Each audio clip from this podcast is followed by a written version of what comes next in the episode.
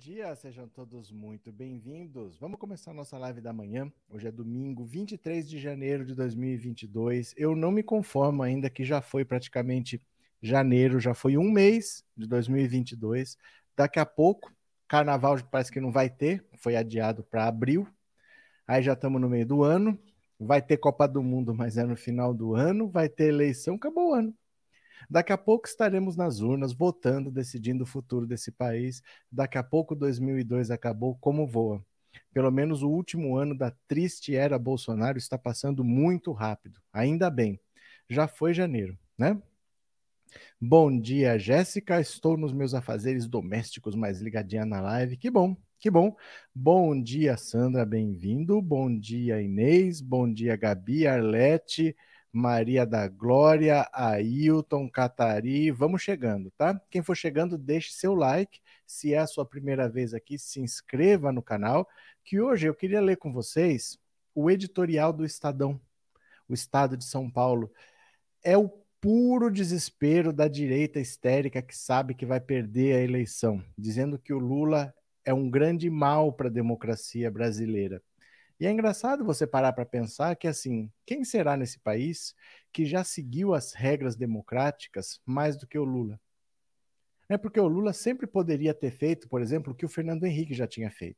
O Fernando Henrique indicou um procurador-geral da República, que era o Brindeiro, que chamava, ganhou o apelido de engavetador-geral da República, porque tudo que vinha contra o Fernando Henrique ele engavetava, não dava sequência a nada, e o Fernando Henrique até hoje tem fama de honesto mas nada foi investigado porque o Geraldo Brindeiro engavetava tudo. Faleceu até o ano passado. Era o engavetador geral da República. O Lula nunca fez isso.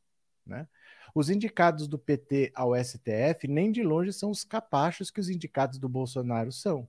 Ele não indicou ninguém tipo Cássio Nunes Marques ou André Mendonça. Ele indicou o Toffoli, que anda de braços dados com o Bolsonaro, indicou o Faquin, que foi indicação do MST e virou a, o, o Faquin é nosso, então, todas as vezes que o Lula pôde, por exemplo, se beneficiar de alguma coisa, ele nunca fez, sabendo que um juiz corrupto queria prender, ele se entregou para a justiça, não fugiu do país, não se abrigou numa embaixada, não resistiu, se entregou, saiu a hora que tinha que sair, provou a inocência, não apelou para a opinião pública, não fez nenhum movimento. Vai o Estadão e diz que o Lula é um mal para a democracia. O que será que é um bem para a democracia brasileira? O Estadão é um jornal que de 1875, para vocês terem uma ideia, ele é do tempo que ainda tinha escravidão no Brasil. Ele era a voz dos cafeicultores de São Paulo, então aqueles barões do café eram representados pelo Estadão. E até hoje ele é um grande representante dessa, é, dessa gente endinheirada, né? Que tem horror ao Lula. Nem eles sabem bem por quê, porque eles ganharam bastante dinheiro e ainda reclamam porque eles querem ganhar do jeito deles. Não basta ganhar, tem que ganhar do jeito deles, né? Então vamos ler daqui a pouco, já vamos começar a ler o editorial do Estadão e vamos pensar um pouquinho juntos. O que desespero é esse dessa gente só porque o Lula vai ganhar? Eles nem têm um adversário, eles nem têm um nome viável na direita para derrotar o Lula, estão esperneando tanto porque aceita que dói, me dói menos, crie um candidato que seja viável eleitoralmente, que tenha voto, e se não ganhar, você chora, mas não adianta chorar se nem candidato à direita tem. Tem a extrema-direita com o bolsonarismo, e o Sérgio Moro também, em certa medida, também é extrema-direita, mas a direita mesmo não tem um candidato viável. Aí ficar reclamando. O Dória, por exemplo, só não desiste se for muito teimoso. Porque o PSDB fez pesquisa para eles, não é essa pesquisa que sai no jornal, não. Eles encomendaram a pesquisa, a pesquisa é para eles. A rejeição do Dória se deve a fatores pessoais é uma rejeição a ele pessoalmente, não é a gestão dele. Isso é terrível para ele, porque não tem nada que ele possa fazer para mudar isso. Porque não é a gestão. Se fosse problemas na gestão, olha, o povo não aceita isso aqui que você faz, o povo não gosta daquilo lá. Mas não, a rejeição é a ele, é o jeito dele, o jeito de ser, o jeito de se comportar, as coisas que ele fala. O povo rejeita o Dória por quem ele é. O que, que ele pode fazer quanto a isso? Ele tinha que desistir, né? Só não vai desistir se for muito teimoso, mas pela lógica, ele tinha mais era que desistir, né? Cadê que mais? É, quem é o Pensando Alto? Agora eu não tenho nem nome mais, é? Não tenho nem nome mais? Cadê? Ai, meu Deus do céu, as pessoas nem lembram mais que eu tenho nome. É... Bom dia, estou preparando o almoço e ligada no Pensando Alto. Valeu, Marisa. Cadê quem mais?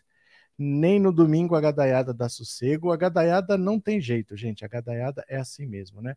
Bom dia, ótimo domingo para nós, povo brasileiro guerreiro. Cadê que mais? É, o que será que eles entendem por democracia? Vamos ler o texto, vamos ver o que eles vão reclamar aqui. Bom dia, o Estadão é um lixo. Pois é, mas assim, não adianta a gente só falar é um lixo. Temos que entender o que eles pensam para a gente estar tá imune a isso. Temos que saber qual é o problema, não adianta só reclamar do problema. Temos que entender o problema para a gente contornar. Ó, entendi o tamanho da pedra, então eu vou dar uma volta por aqui assim, ou é melhor passar por cima? Eu vou pela direita ou pela esquerda? Temos que entender o problema, não adianta só falar que é um lixo e virar as costas, porque ele vai continuar ali, né? É, cadê que mais, Maria da Guia? Tenho pessoas próximas que já estão deixando de pagar água e luz para comprar comida.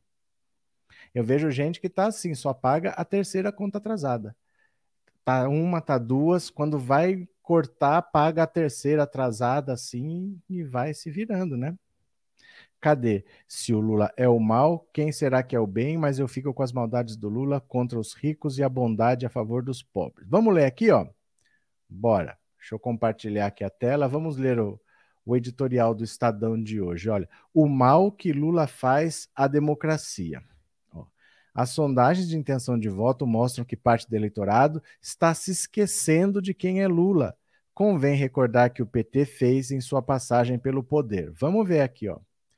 Considerando tudo que o PT fez e deixou de fazer ao longo de seus 40 anos de existência, muito especialmente no período em que Luiz Inácio Lula da Silva e Dilma Rousseff estiveram no Palácio do Planalto, uma nova candidatura petista à presidência da República não deveria suscitar entusiasmo na população. A legenda que supostamente seria progressista, ética e renovadora da política percorreu um caminho muito diferente, colecionando casos de corrupção, aparelhamento do Estado, apropriação, apropriação do público para fins privados e políticas econômicas desastradas. É, foi tudo isso mesmo? Tá bom.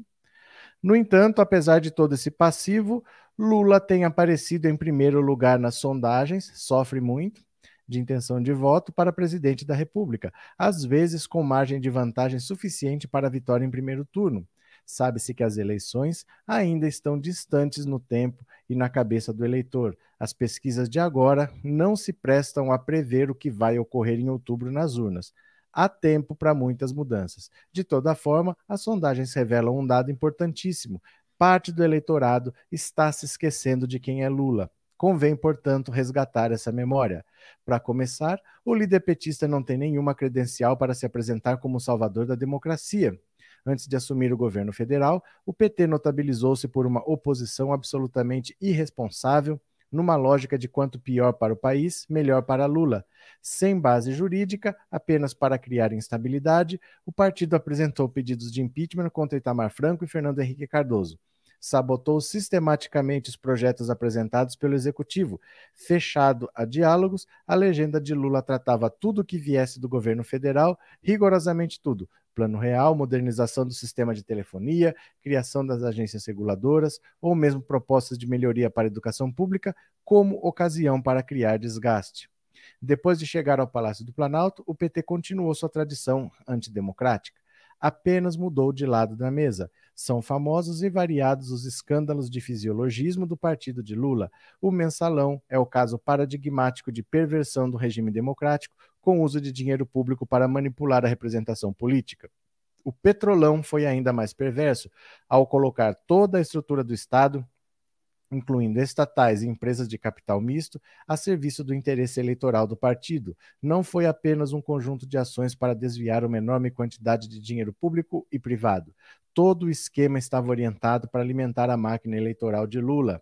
Também nas relações com grupos políticos divergentes, Lula manteve, uma vez no poder, a mesma trilha antidemocrática, passou a deslegitimar toda e qualquer oposição a seu governo, criando uma das mais infames campanhas de incivilidade, intolerância e autoritarismo da história nacional, a do nós, é, os virtuosos petistas, contra eles, todos os que não aceitam Lula como seu salvador. O país segue ainda padecendo diariamente dessa irresponsável divisão social, da qual não por acaso Lula pretende extrair os votos para voltar à presidência. A atuação antidemocrática de Lula continuou após a saída do PT do governo federal. Nos últimos anos, o líder petista de dedicou-se a desmoralizar perante o mundo o Estado democrático de direito brasileiro. Em vez de uma defesa técnica nas várias ações penais em que se viu envolvido, Lula promoveu verdadeira campanha difamatória contra o judiciário sugerindo que, por trás de toda condenação, mesmo colegiada e amplamente baseada em provas, havia uma conspiração internacional para prejudicá-lo. A decisão do Supremo sobre a incompetência de determinado juízo, que libertou Lula, não torna menos grave o comportamento do ex-presidente e do PT. Ao se apresentar como perseguido político, Lula deixa claro que não acredita nas instituições democráticas do país. Diante do ambiente de ameaças e de ataques à democracia criados por bolsonarismo, a exigir uma resposta responsável dos partidos e dos eleitores, parece piada de mau gosto com o país pensar no PT como eventual solução. Lula nunca tratou bem a democracia brasileira. Ah! Que, que vocês acham desse texto? Vamos ver aqui. O que, que vocês acham desse texto? Maria, obrigado pelo super sticker, viu? Obrigado de coração, obrigado pelo apoio. Renato Global, obrigado pelo super chat, obrigado pelo apoio, viu? Muito obrigado. Reacionários, o que o PT fez? Emprego para todos, salário com aumento real, economia aquecida, comida na mesa do povo, universidades, etc. É legal essas bizarrices acontecerem, mostra que o Estadão, Folha Globo são, deu a entender que estão mentindo, estão indo para tudo ou nada. Quem mais? O que, vocês estão achando, hein? É, força aqui de Angola, Bozo nunca mais, força PT. Abraço, Justino. Obrigado por assistir daí de Angola, viu? Um dos desesperos é esse, colocar regras para a mídia e não deixar o povo passar fome. Folha, Globo, Estadão, tudo filhote da ditadura. Olha, Brizola. Ajude o canal a chegar a mais pessoas. Curta, compartilhe, deixe o like e torne-se membro. Obrigado, Inês. Isso é desespero. Vão fazer de tudo que puder para descredenciar o Lula. Viram coisas pior. Só falatório. Não vi o jornal falando de uma prova. Vamos repudiar essas elites podres. Sabe o que é engraçado? Tudo isso que ele falou do Lula. Você quer ver? Olha esse pedaço aqui, por exemplo, ó. Aqui do começo, né? Quer ver? Eu vou pegar aqui, ó.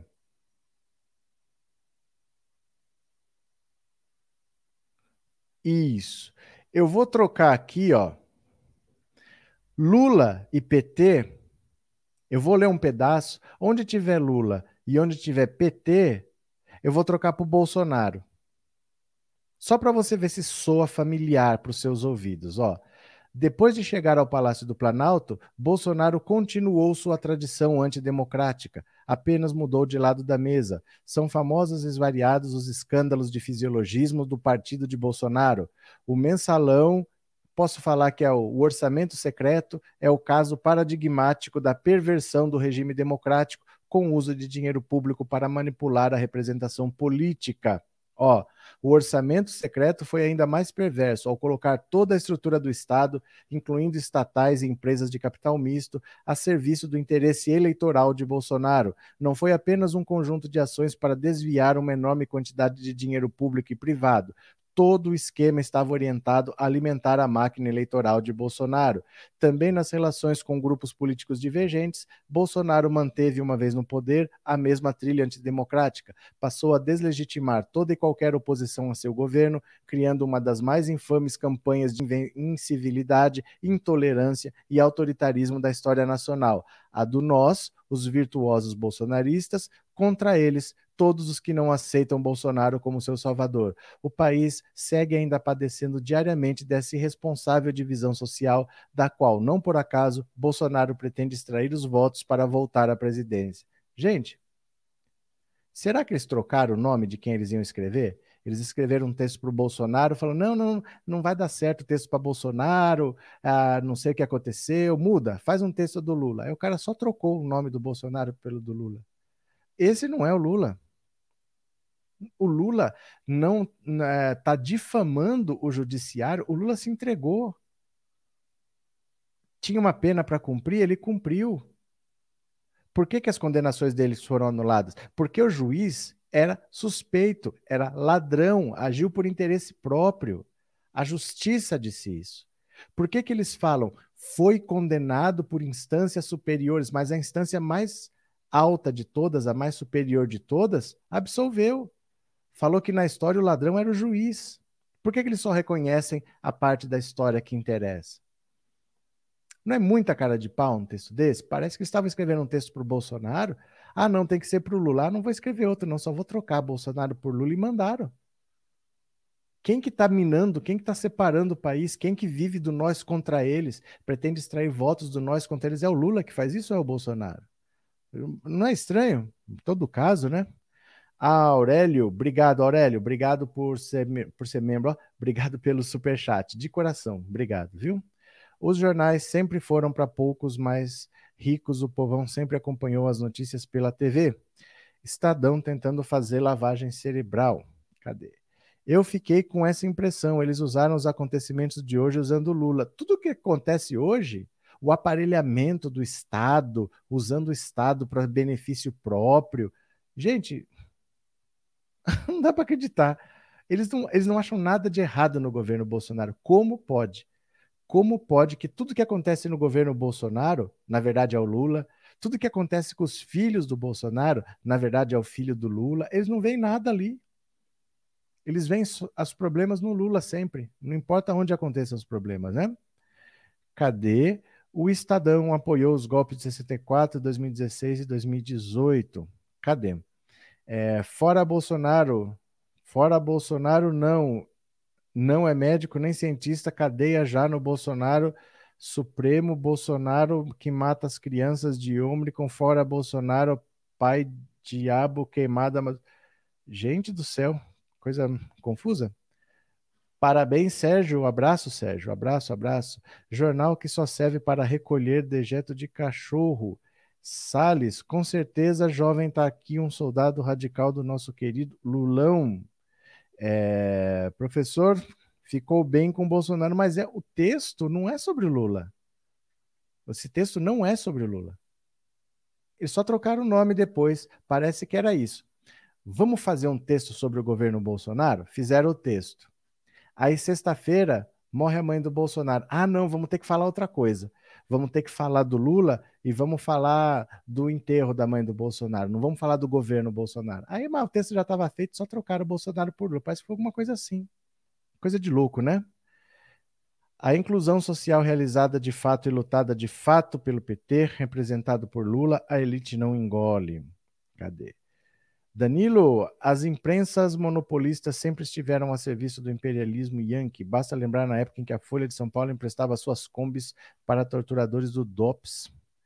Isso é fake news, regulamentação da mídia, e os ricos não podem pagar para soltar mentiras.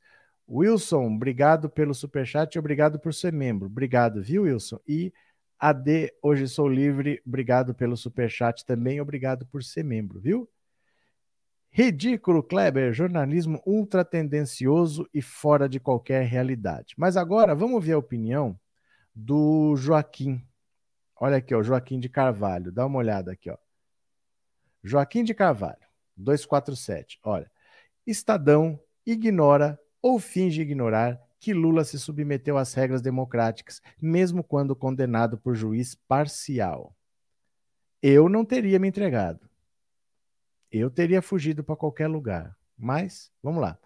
Com um editorial que reflete miopia política, Estadão ataca Lula. Entre outras avaliações ruins, diz que Lula faz mal à democracia. Também tenta intrigar Lula com o poder judiciário. O jornal ignora, ou finge ignorar, que Lula se submeteu às regras democráticas, inclusive quando se apresentou para cumprir sentença de prisão emanada de um juiz reconhecidamente parcial poderia ter buscado asilo em outros países, até europeus, mas não. Venceu no campo da luta institucional, o que fortalece a democracia. O Estadão precisa seriamente avaliar a necessidade de se aposentar. O jornal é que faz, sim, mal à democracia.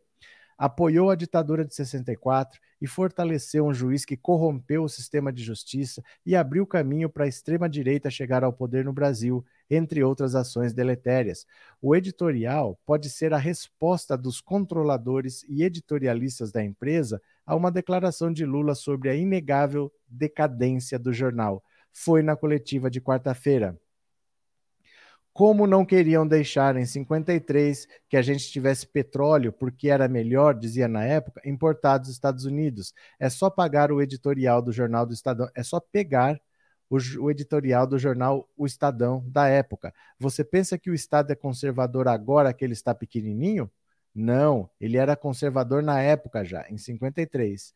Se o Estadão ficou melindrado e por isso decidiu atacar Lula, faria melhor se relesse seus artigos da época e fizesse autocrítica, ou assumisse o lado em que sempre esteve. O pesquisador Celso Carvalho Júnior, em sua dissertação de mestrado na Universidade Estadual Paulista, na Unesp, analisou as publicações do jornal da época em que a Petrobras estava sendo criada. O jornal era contra a criação da empresa e defendia que a exploração e o refino deveriam ficar nas mãos das empresas estrangeiras, como a ESSO, multinacional norte-americana, que era uma dos maiores anunciantes. Olha, a experiência mundial e a industrialização do petróleo brasileiro. É o texto da época do Estadão, né? Percebe-se que o matutino paulista fechou suas páginas para o petróleo é nosso e preferiu tratá-lo como um movimento comunista. Um outro dado bastante evidente é a cobertura dada pelo jornal para a questão do petróleo, priorizando as atividades e reivindicações de empresários paulistas afinados com o ponto de vista do jornal, escreve Carvalho Júnior. O Estadão investiu pesado na produção de conteúdo jornalístico que conseguisse abortar o projeto de criação da Petrobras defendida por Getúlio Vargas, que viria a se suicidar em 54, depois de uma campanha infame realizada pela imprensa contra ele. A série O Petróleo na América, publicada em maio de 53, analisou a política e a legislação do petróleo em alguns países do continente e estabeleceu uma comparação com o Brasil para apontar que a criação da Petrobras não resolveria o problema da baixa produção de petróleo em nosso território. Para ler a dissertação de Celso Carvalho Júnior, defendida na, na Faculdade de Ciências e Letras do campus da Unesp de Assis, clique aqui. O Estadão ainda ainda que tenha ficado melindrado por ser chamado de pequenininho, poderia mostrar grandeza e tentar desmentir Lula com atitude. No caso do veículo de imprensa, com uma cobertura e análise correta dos fatos. Optou, no entanto, por permanecer no campo do ataque mal fundamentado. A velha imprensa é inimiga do Brasil e precisa ser combatida, sempre pela via democrática, meio que o jornal, nos momentos agudos, ignora em defesa de 1% da sociedade, que é dona de 50% da riqueza nacional. É muito triste a gente ver um negócio desse, né? Quando você vê que eles não ligam se o Bolsonaro tiver um segundo mandato. Mesmo que o Brasil tenha se degradado do jeito que se degradou, um país que está totalmente deteriorado e que em quatro anos podem significar quatro décadas, pode significar para sempre, porque Bolsonaro, se tiver um segundo mandato, vai se perpetuar no poder ele em oito anos, ele vai aparelhando tudo, o STJ, o STF, o Ministério Público, ele vai colocando gente dele para todo lado e ele não sai mais. Ele muda a Constituição, acaba com o limite de reeleições, ele vai ficando lá para sempre. E parece que o Estadão não liga para isso. Se o Brasil acabar, se virar tudo só estacionamento e tiver que mudar para Miami, eles mudam para Miami, não tem problema. Eles não se preocupam, né? Cadê? Lula não precisa sair às ruas, nós sairemos por ele. Cadê? Lula já ganhou no primeiro turno com 52%. É, Estadão máquina agronegócio fora Bolsonaro fake news. Não é exatamente agronegócio, não, é mais da, indú da indústria, viu? É mais da indústria. Era porque no começo, né, eram os barões do café, mas hoje não. Cadê que mais?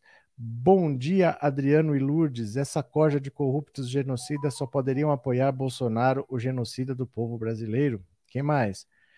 Vendo desta maneira, eles queriam dizer que os extremos, que são os extremos iguais Lula e Bolsonaro. João Paulo, vamos ouvir essas baboseiras até as eleições. O pior é que tem gente que muda de lado porque são pessoas que estão em cima do muro. Muito pouco, viu, João? Muito pouca gente está em cima do muro.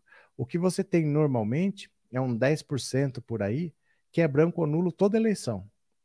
Esses que estão em cima do muro e que vão se decidir são muito poucos, a maioria já se decidiu. A maioria está vendo que só quem tem voto é Lula ou Bolsonaro. Pouquíssima gente está disposta a votar no Sérgio Moro, no Ciro, no Dória, seja lá quem forem os outros. A maioria vai se concentrar nesse dois, e os dois são completamente diferentes, então não vai ter muita gente em cima do muro. Vai ter os 10% que sempre tem. Não deve passar muito disso, não. Então o quadro está bastante definido, para falar a verdade, viu? Está bastante definido, sem muita margem para alteração. Fiquei perplexa com o Estadão, que loucura. Pois é, né?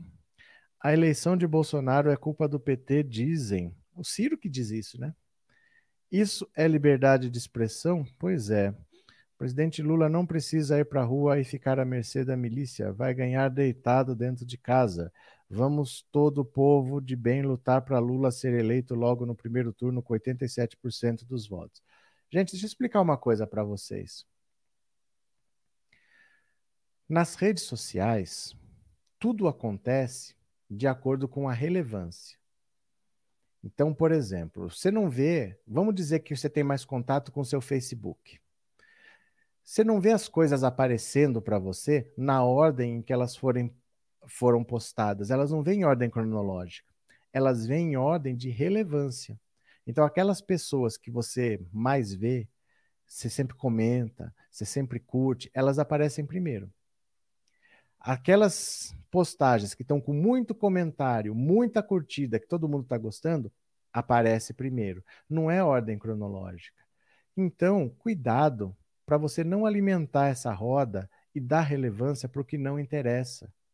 Quando alguém aparece aqui e fala, ah, Lula, vem para a rua, por que, que vocês respondem? Nunca dê importância para o que você acha que está errado.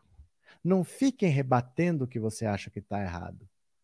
Porque cada interação ajuda a impulsionar esse conteúdo. Eu peço para não fazer isso, mas não tem jeito. As pessoas têm um impulso de compartilhar coisa comigo. Olha que absurdo que eu vi. Não manda para mim. Porque você está impulsionando essa coisa absurda quando você compartilha.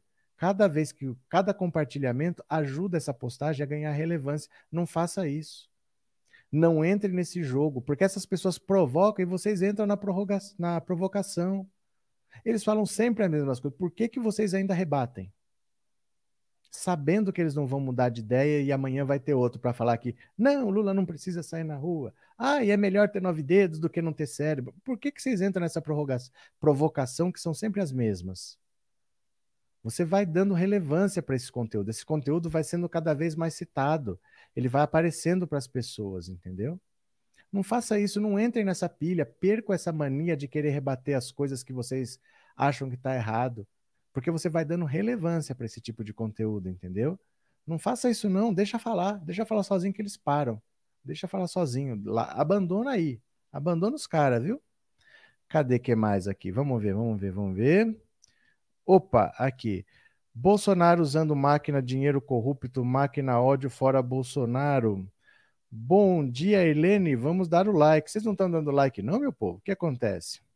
É, por que o Estadinho não comenta sobre a pele de frango ser vendida em mercados por R$ 2,99 o quilo? O país está passando fome, tem povo morrendo porque está débil de saúde. Eu nem perco meu tempo em responder para esse gado, mas não adianta, você piora a situação. Porque se fica todo mundo respondendo, esse assunto passa a ser um dos mais comentados. Aí ele começa a aparecer para outras pessoas, ele vai propagando. A gente tem que entender como as redes funcionam, e usá-las a nosso favor e não fazer só o que a gente tem vontade de fazer. Porque às vezes você está indo contra o seu interesse. Você acha que você está combatendo, mas você está ajudando.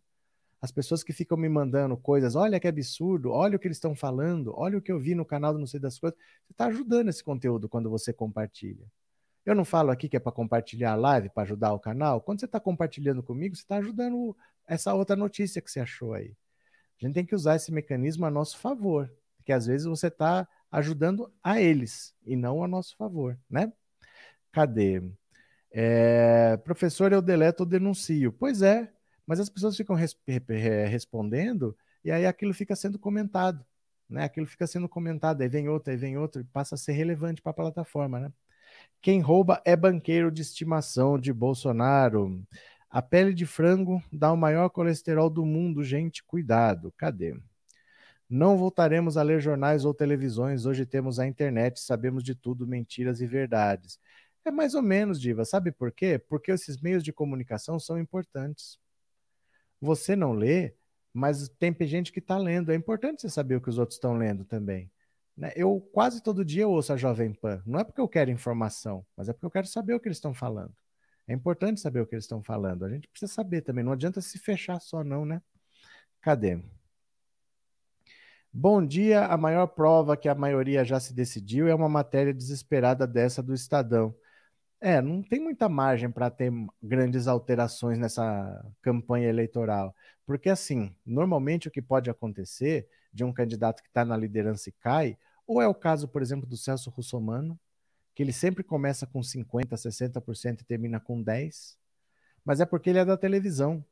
Então, quando a campanha não começou, você nem sabe quem é candidato, mas ele é da televisão. Aí você vê ele lá, você fala, ah, o Celso Russomano eu conheço. É o nome que você lembra, você fala. Só que quando começa a campanha e ele não tem nada que sustente, ele vai perdendo, perdendo, perdendo, perdendo, perdendo. Isso é um motivo. Não é o que vai acontecer com Lula. Segundo, o Lula não é governo. Então, um governo em crise pode desgastar a sua candidatura. O Lula não tem é, um governo ruim para gerir, o Bolsonaro tem. Então é mais fácil você pensar que o Bolsonaro vai perder com uma crise econômica, por exemplo, do que o Lula. Porque o Lula não está no governo para ter desgaste, para sofrer desgaste. O que você pensa do Lula hoje, provavelmente você vai pensar em outubro. O Bolsonaro não, como ele está no governo, ele pode tomar atitudes aqui que vai fazer muita gente ficar revoltada com ele, né? Pode acontecer. É, professor, quase mandei para você, a Mara Luque, dizer que o vice-prefeito vice por Lula, aos olhos do mercado, era Sérgio Moro. Não mandei porque lembrei de você dizendo que já recebe absurdos. Eu não sei por que, essas pessoas querem mandar essas coisas para mim, de verdade, porque você ajuda esse conteúdo. Eu não tem que ficar mandando coisas se você não concordar. Quando você concorda, quanto mais compartilhamento, quanto mais comentários, você está ajudando. Mas, por exemplo, se assistir um vídeo você achou um absurdo, você vai comentar. Isso é mentira, não sei o quê. O tempo que você está comentando também conta como se você estivesse assistindo o vídeo. Depois o YouTube, por exemplo, ele vê quantos minutos daquele vídeo foram assistidos, somando todo mundo, e quanto mais minutos, ele acha que o vídeo é melhor, ele divulga mais. Só de você ficar ali respondendo, você já está ajudando o vídeo. Então a gente tem que pensar nisso, né? Para a gente não trabalhar contra o que a gente quer. A gente quer desmascarar, a gente acaba impulsionando, né? É, cadê? Professor, o que você espera dos debates da televisão? Olha, primeiro, vamos começar pelo fim? Televisão é cada vez menos relevante. Cada vez menos as pessoas assistem a debates. Eu não lembro qual foi o último debate que eu assisti. Nem assisto debate. Porque não acontece nada lá. Olha, aquele debate Quer ver, foi quando? Foi 2014, né? Que tinha o Bispo Everaldo, tinha o Levi Fidelix. Você vai assistir uns debates desse para quê? Sinceramente, assim, você assiste para quê um negócio desse? Um negócio cheio de bispo, cheio de cabo da ciolo. Para que a gente vai assistir uns negócios desse? Aí o líder não vai. O Bolsonaro deu um jeito de não ir na eleição passada. Nas outras também não iam. O Collor não foi e tal cada vez influencia menos e cada vez as pessoas esperam menos. Eu acho que nem vai ter. Eu acho que nem vai ter. E nesse formato, que é um formato lá dos anos 80, não devia ter mais mesmo. Não devia ter mais. Nesse formato dos anos 80 não dá certo. A lei obriga que se você fizer debate com um, você tem que fazer com todos. Então faz um debate com os três ou os quatro mais votados, depois você faz um outro de madrugada com os outros. Você faz com todos, mas não todos juntos. Colocar 15 pessoas para debater eu não assisto mais há muito tempo, né? Nem perco meu tempo com debate. Estadão é escravocrata, apoiou todos os golpes de Estado na democracia. Cadê quem mais? É, acho que não haverá debates, eu acho difícil. Porque o Bolsonaro não vai. O Lula talvez não vá. O Moro talvez desista. Né? Bom dia, acabei de almoçar e Lula presidente. Valeu, Helder. Para o Estadão, políticas públicas democráticas e bem feitas são apenas a máquina eleitoral ou o comunismo, né? Ou o comunismo. É... Olá, professor. Eu não consigo entender o sindicato dos caminhoneiros. Eles sumiram com a Dilma. Eles com a Dilma, eles iam para as ruas. Pois é, então, os caminhoneiros estão muito alinhados com Bolsonaro desde 2018. O Bolsonaro se juntou aos caminhoneiros quando estava no governo Temer e ele fez um dezenas de dezenas de milhares de grupos de caminhoneiros assim, porque tem uma limitação no WhatsApp, né? Tem uma limitação. Então, assim, é, desde lá que eles estão muito juntos do Bolsonaro, eles são um reduto muito forte, mas cada vez menos ligado ao Bolsonaro, porque eles não estão conseguindo nem pagar as contas com o preço que está o combustível. Né? Cadê? Rai Andrade, o senhor mesmo disse que não é bom dar audiência para o gado. Assiste a Jovem Pan, não é contraditório? Claro que não. Claro que não. O gado é o eleitor bolsonarista. O gado é o eleitor. O que eu falo é para você não ficar batendo boca com o eleitor bolsonarista aqui, porque ele não tem nem argumentos, ele só vem para encher o saco. Não perca seu tempo com quem só quer encher o saco. Um meio de comunicação, você tem que ler. Eu assino, eu pago para ler o Globo. Eu pago para ler o Estadão. Eu pago para ler a Veja, porque eu preciso ter informação. Eu tô aqui para passar informação para vocês, para a gente ler junto. Você quer que eu não leia? É diferente ficar batendo boca com gado aqui. Gado é o eleitor bolsonarista que não tem critério para julgar. Mas informação, como é que eu vou vir aqui? Eu vou ficar escolhendo o que eu leio? Então só vou ler agora é, jornal de esquerda. Não, eu tenho que trazer todos os pontos de vista e saber o que, que eles pensam, o que, que eles falam. Eu pago o Estadão para poder ler isso aqui. Eu pago a Veja, eu pago o Globo, eu assino tudo. Tudo que vocês veem aqui, eu, eu tenho assinatura de tudo e eu pago. Eu preciso ter. Eu tenho um canal, né, Rai? Eu tenho um canal. Agora, se você tiver um canal, você vai ter que fazer a mesma coisa também. É diferente a situação. Né? É, um, é como um instrumento de trabalho. É como se você falasse assim: eu sou a favor da Petrobras privatizada ou a, a Petrobras ser do povo? Eu sou a favor da Petrobras ser do povo, não sou a favor de privatizar. Ah, mas você abasteceu no posto Shell, não é contraditório? Não. Eu só abasteci num posto lá, não preciso comprar gasolina aqui só porque eu não quero que privatize. Né? Não tem nada a ver uma coisa com a outra. O que eu falo para vocês é não ficar batendo boca aqui. Agora que eu tenho que ver a Jovem Pan, eu tenho que ver. Eu tenho que ver o, o Globo, eu tenho que ver a Veja, eu tenho que ver. Né? Eu não posso vir aqui, não posso vir aqui falar o que vocês já sabem. Ler as coisas que vocês já leram. Eu tenho que ler tudo. Eu tenho que ler tudo. Eu tenho que ler tudo, né? Para acrescentar alguma coisa para vocês. É assim. Boa tarde, concordo, não tem outro competente para concorrer com o Lula. Não tem e o povo não quer. O povo decidiu que quer o Lula. Porque mesmo que tenha alguém aí que é o mestre dos magos, do não sei o quê, do não sei o quê, o povo quer o Lula, não adianta. O Lula já foi presidente, o Lula cuidou do povo, o Lula, quando teve uma pandemia que ninguém nem lembra que teve, porque não teve consequência, que foi de H1N1, em três meses ele vacinou 80 milhões de pessoas e não teve problema. Não virou o que virou a, a Covid, né? Não virou o que virou, porque estava todo mundo vacinado em três meses. Bolsonaro ainda é contra o uso de máscara. Não, vocês já pararam para pensar? Ó, pensa. Se quando teve o H1N1, se o Lula tivesse feito o que o Bolsonaro fez, começar a falar assim, gente, H1N1, isso aí é besteira. Isso aí é só uma gripezinha. Vamos, vamos tomar é, AS, vamos tomar é, Dorflex pronto, já sarou. Qualquer coisa você passa mertiolate que sara, sabe? Ficar indicando remédio. Não toma vacina, não. Não usa máscara, não. Fica todo mundo abraçado, vamos aglomerar. Se o Lula faz isso, o Bolsonaro é uma coisa tão absurda, é uma coisa tão louca, que a gente nem estranha ele falar essas maluquices. Ele fala uns absurdos que, que matam pessoas. Ele, o governo federal, não vou nem falar o Bolsonaro, mas o governo federal achou que uma criança podia ter tido um ataque cardíaco por causa de vacina. Vieram para cá, é, Lençóis Paulistas, dá 15 quilômetros daqui de Bauru. Pousaram em Botucatu, que também é perto, dá uns 70. Vieram até Lençóis para visitar a família, não visitaram um morto por Covid. Tinha 600 mil famílias para visitar, não visitaram um. Quando acharam que tinha um moleque que podia ser por causa da vacina, vieram ver. E nem era, mas vieram. Vieram de Brasília para cá, para aqui do lado, sexta-feira. Sabe, a gente acha normal isso. O Estadão não fala nada disso daí. A Damares estava aqui, gente, sexta-feira, com a família do, do menino de 10 anos lá. Não visitaram, o Bolsonaro não visitou um único hospital, dois anos de pandemia. Não dá para entender, né? Como é que normalizam tudo, né? É, cadê? O PT tem que ser a maioria no parlamento brasileiro. Jamais será, Jefferson. Jamais será. Muito difícil. O Brasil não é um país onde as pessoas são de esquerda. A esquerda não consegue ter maioria, não tem eleitor suficiente para isso. Olha, a previsão do PT, o que o PT quer chegar é uns 90 deputados. Hoje tem 53.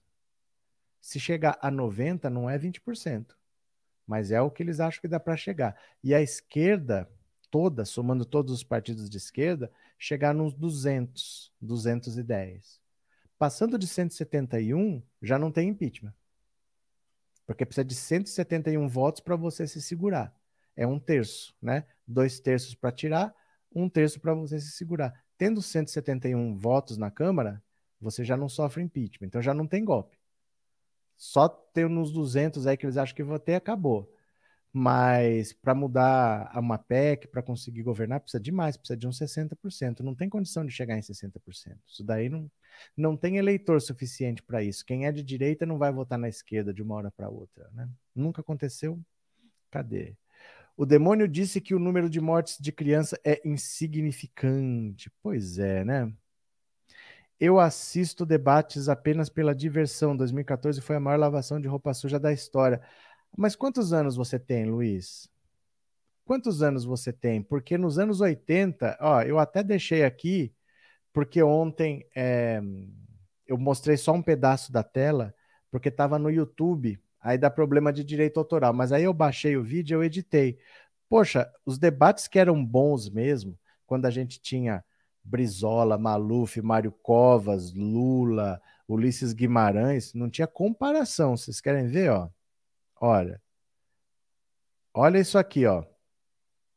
Isso é um debate dos anos 80, da eleição de 89. Brizola e Maluf, esse trechinho. Dá uma olhada, ó. Vocês virão aí rompendo com isso. O seu minuto. Eu tenho este minuto referente ao primeiro bloco.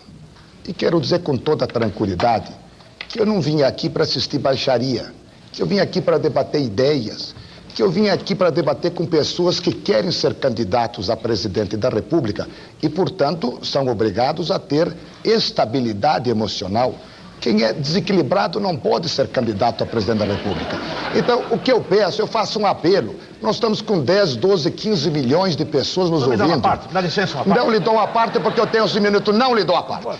Não lhe dou a parte. Não eu pode dar parte. Não lhe dou a parte porque ele é antirregimental. Não lhe dou a parte. Não dá é antirregimental. Não dou. Não lhe dou a parte.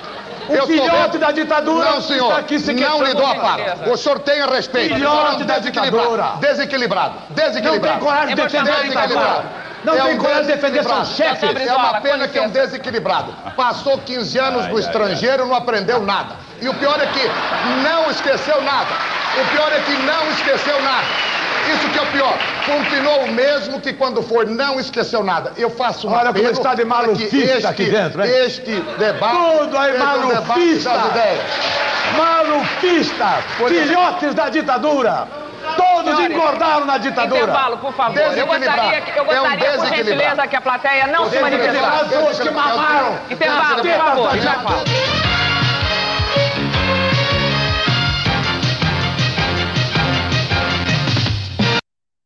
Vai dizer que você viu alguma coisa parecida com isso. Não viu. Não viu. Eram outros tempos, era outro nível de político.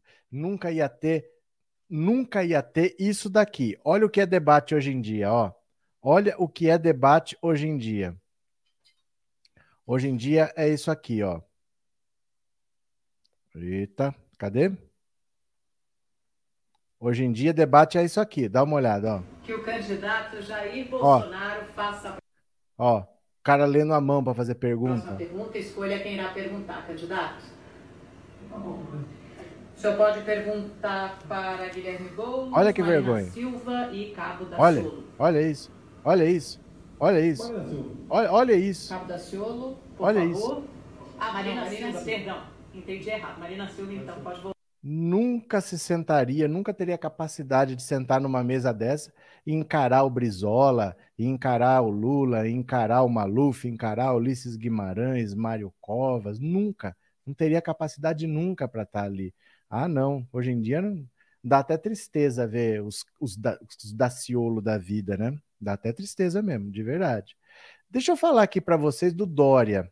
Olha que situação constrangedora do Dória. Dá uma olhada aqui, ó. O que pesquisas encomendadas pelo PSDB dizem sobre João Dória? Dá uma olhada. As pesquisas qualitativas encomendadas pelo PSDB para medir a rejeição a João Dória têm apresentado um padrão nos últimos meses. Os resultados apontam que a aversão de parte do eleitorado ao governador de São Paulo é de ordem pessoal e não tem relação com a gestão estadual. Dória aparece mal no ranking de pré-candidatos mais rejeitados pela população desde que os institutos começaram a medir as intenções de votos para a eleição.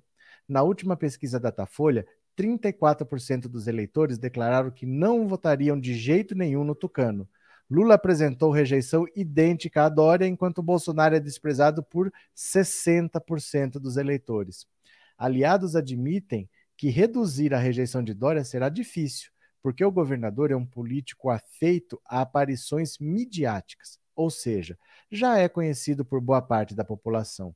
Por isso, o Tucano foi aconselhado a diminuir a frequência de entrevistas e evitar temas relacionados à política nacional até março. A ideia é deixá-lo longe de problemas após o desgaste causado pelas prévias. Nos próximos meses, Dória dificilmente falará em público, por exemplo, sobre a eleição da executiva nacional do PSDB, prevista para maio. Se lhes forem feitas perguntas sobre o assunto, ele deverá desviar e dizer que está focado na gestão de São Paulo. Assim, os tucanos esperam que as tratativas para unificar o partido caminhem longe dos holofotes da imprensa, o que poderia acirrar divergências. Quer dizer, o Dória, ele é rejeitado, um dos mais rejeitados do Brasil, e não é pelo que ele faz, é pelo que ele é.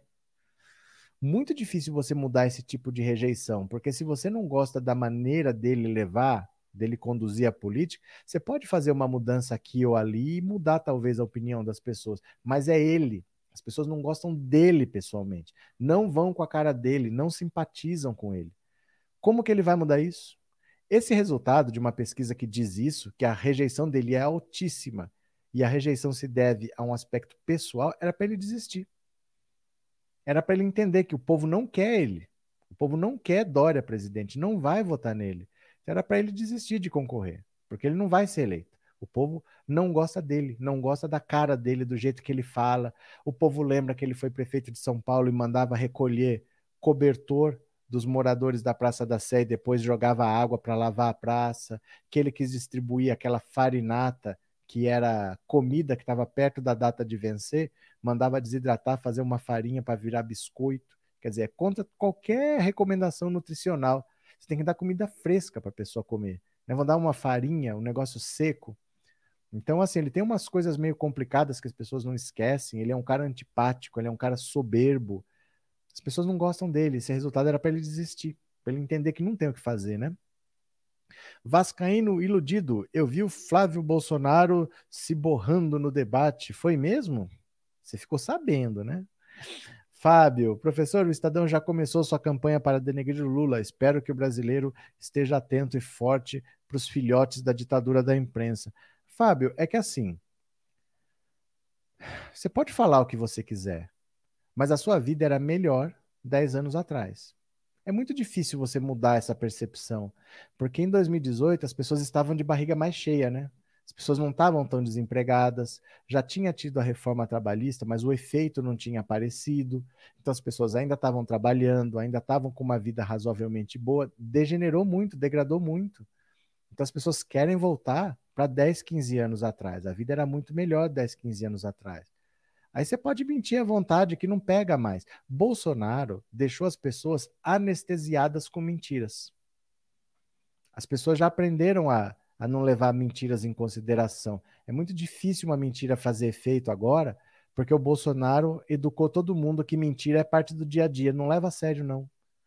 Então, por mais que as pessoas mintam, mas o Bolsonaro já deixou todo mundo calejado para não levar ao pé da letra nada. Porque esse governo é o governo da mentira, né?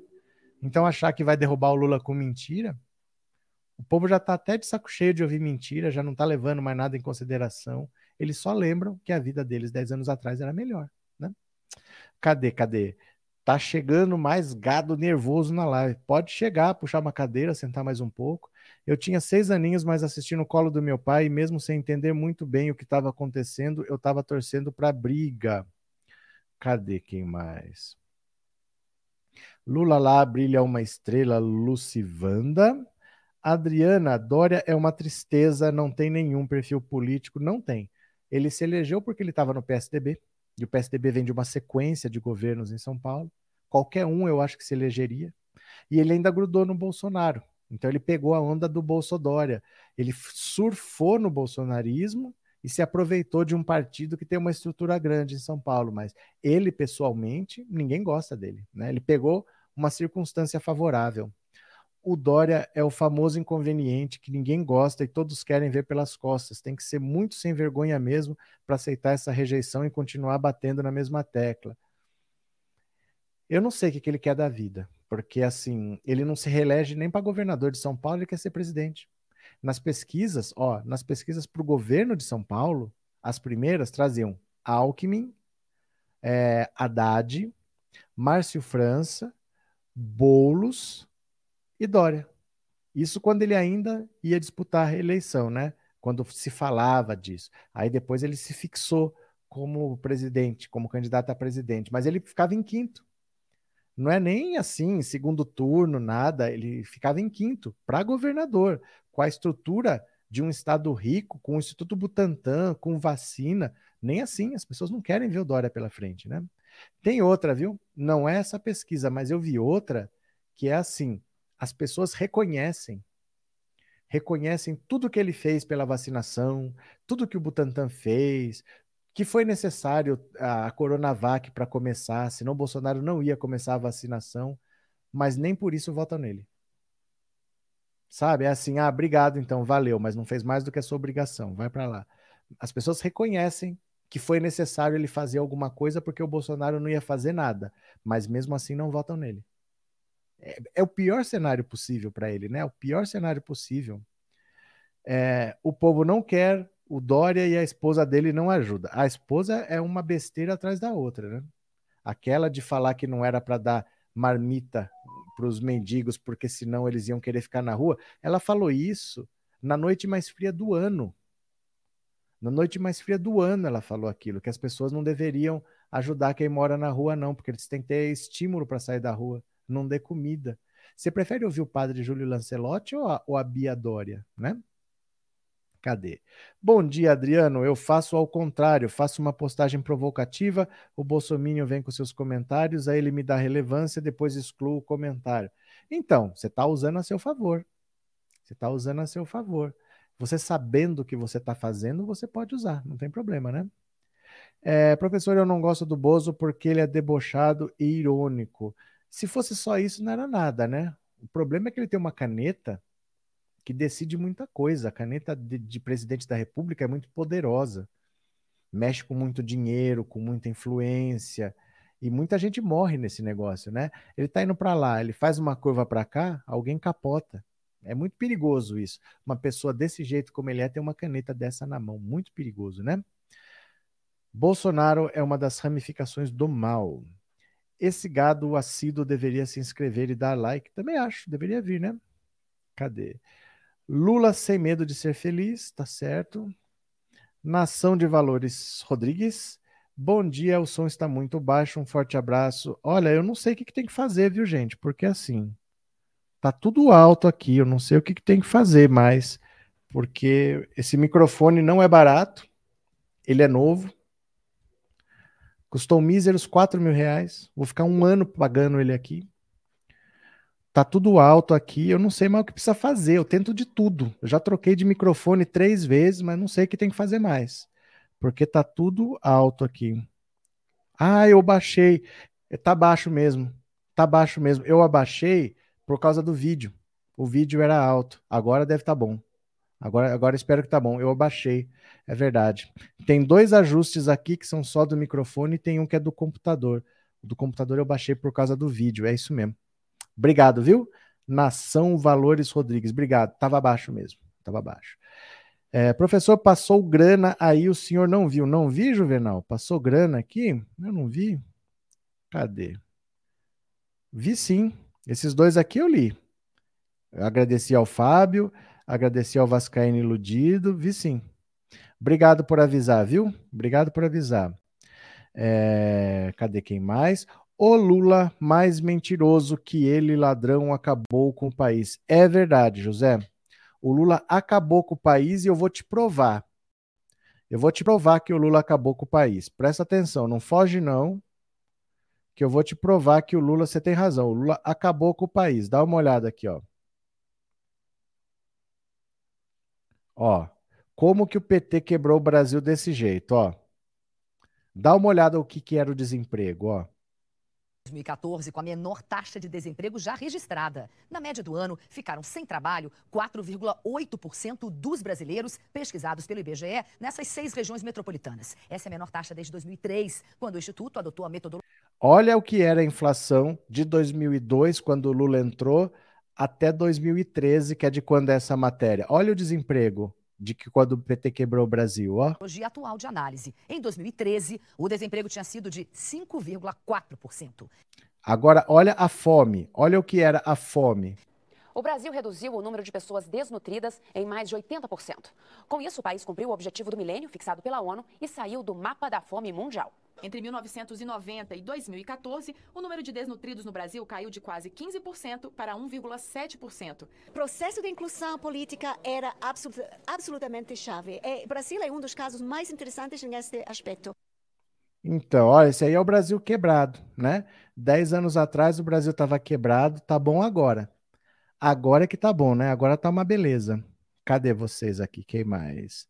Dória é igual Rafael Greca, odeia os funcionários públicos, só louco vota nesse cara, quero Lula 2022. É, 2023 já, né? Já estamos no ano da eleição, 2023 o Lula assume. Cadê? Sou lulista dilmista, porém não acredito que a burguesia internacional permitirá a correção da rota ideológica no Brasil. Certamente matarão o Lula. Isso eu, olha, eu vou falar uma coisa para vocês. É, isso é uma irresponsabilidade que você está falando. Eu acho que você deveria pôr a mão na consciência. Isso é uma irresponsabilidade. Nós temos um presidente da República hoje que governa baseado no medo. Ele assusta as pessoas, falando que tem um kit gay nas escolas para fazer o seu filho aprender que beijar outros meninos é legal, que tem uma mamadeira que não sei o quê, que tem uma ideologia de gênero, que tem um comunismo não sei das quantas. Ele governa pelo medo. E o que você está fazendo é estimular medo. Você começou a frase, olha aqui, ó, ó, não acredito, não acredito. Isso é uma crença sua. Você não tem fatos para dizer isso. Não fale uma coisa dessa, é uma irresponsabilidade. Não brinque com esse tipo de coisa, não fique falando esse tipo de coisas por aí. Tem gente que sofre com isso. De verdade. Sabe, do mesmo jeito que você pode falar uma coisa para mim e eu posso não dar importância, para outra pessoa pode soar como grosseria e a pessoa pode se abater. A gente nunca sabe como a pessoa vai reagir. Não faça isso, que é uma irresponsabilidade você falar uma coisa dessa.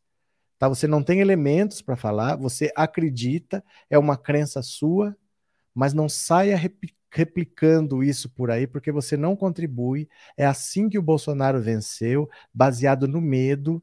Ele só fala em reeleição falando, ó, oh, o PT vai voltar, é, ele quer usar o medo contra as pessoas, não alimente essa roda.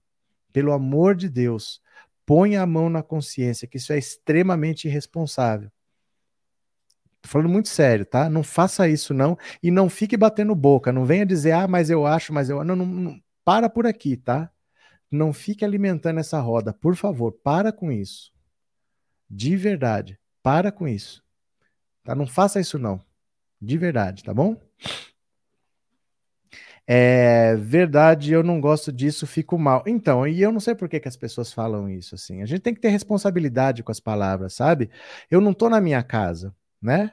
Eu não tô na minha casa, eu tô na casa de vocês. Eu tenho que ter responsabilidade com as coisas que eu falo, porque eu não sei quem que tá vendo. Eu sei que eu tô eu falando aqui, tem duas mil pessoas vendo, eu não sei quem. A gente tem que ter responsabilidade. O Bolsonaro ganhou usando essa tática do medo, botando terror. Ah, se você votar no Lula, vão matar, vão fazer não sei o quê.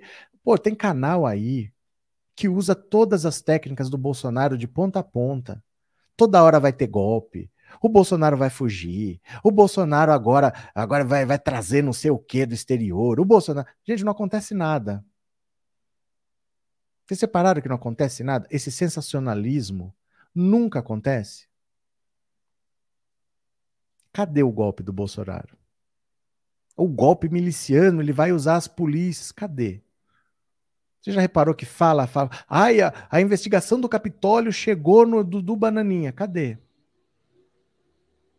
O Alan dos Santos estava lá junto com ele, está nos Estados Unidos. Por que, que os americanos então não prendem?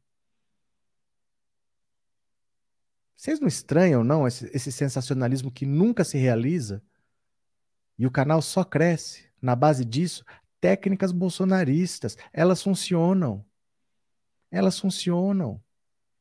Cadê a investigação que chegou no Dudu Bananinha? O Alan dos Santos está lá dentro. Ele participou de um evento em Miami semana passada. Por que os Estados Unidos não prendem ele? Ele estava lá no Capitólio também, junto com o Dudu Bananinha. Como é que chegou no Bananinha e não chegou no Alan dos Santos? Os americanos são bobos? Sabe? Esse, esse mecanismo só faz mal para gente, só faz mal para gente. A gente tem que se basear em fatos, né? Temos que basear em fatos, né?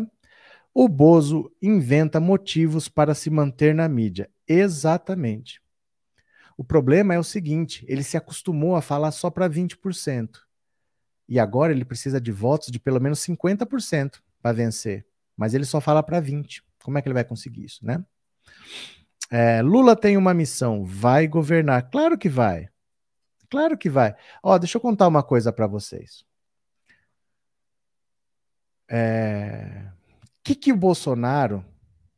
Você lembra da Joyce Hasselman? A Joyce Hasselman falou, ela contou na Jovem Pan, que o Bolsonaro tinha falado para ela antes da facada que se ele tomasse uma facada ele estava eleito. Lembra disso? Toda vez que ele vai hospitalizado, ele fala do Adélio, ele fala da facada. Ele sempre acha que ter sido vítima de um atentado vai trazer votos para ele. Gente, se acontecesse alguma coisa com o Lula, ninguém nunca mais tirava o PT do poder. Se acontecesse alguma coisa com o Lula, se colocar a Tequinha aqui, se colocar a cachorra de candidata, ela ia ganhar e ia ficar lá 50 anos. Ninguém faz isso. É exatamente o que o Bolsonaro quer usar a favor dele. O povo brasileiro abraçaria. Sabe, se colocar depois aí o, o porteiro José, o porteiro Joaquim para ser candidato, ganharia. Você não faz isso em eleição. Você não transforma ninguém em mártir, não. Seria contra o interesse. Não existe isso, ó, eliminei a pessoa e agora é eu que mando. O cara vira mártir. Enquanto o cara tá vivo, você pode combater. Se o cara virar o mártir, nunca mais. Você não tem mais o que fazer contra essa pessoa. Ninguém faria isso. Ninguém racional faria isso.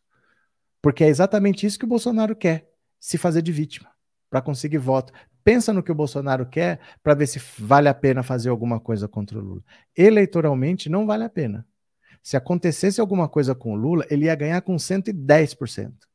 Se fosse outro no lugar dele, ah, e o Lula morreu. Para o país, para o país todo, quem assumisse ia ter 800% de aprovação. Só para para a gente acalmar com esse tipo de pensamento, porque ele não tem base na realidade. Você não elimina um problema assim. Você transforma o seu problema em uma coisa eterna. Até hoje falam do Getúlio. Né? Até hoje falam do Getúlio. Quem mais? É, por favor, moderem as palavras, pede a Inês. Nordestino de verdade não vota no coiso. Bolsonaro verme. Célia, professor, esses agoreiros não atingirão o Lula porque o Lula tem uma força superior tão grande, tão grande que jamais essas falácias negativas dessa gente sem noção vai atingi-lo. Não, mas não tem esse papo, gente. Não tem esse papo. Não tem esse papo, não. Não tem. Me lembra daquele filme do político que planeja um atentado contra si mesmo, acaba morrendo no final a oposição aproveita do mártir dele.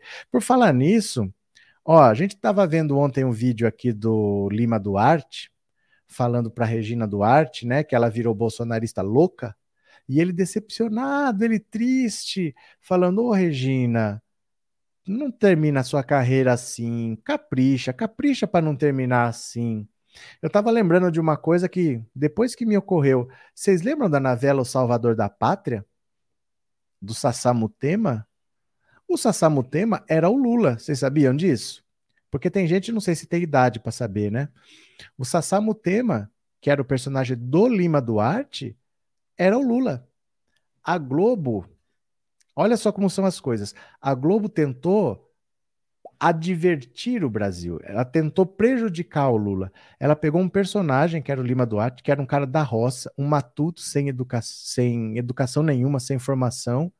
E aí ele era da cidade de Tangará e políticos quiseram usar ele como candidato para poder manipular para mostrar como era fácil manipular alguma coisa assim. Essa novela era de 89, quando ia ter a eleição que foi Collor e Lula.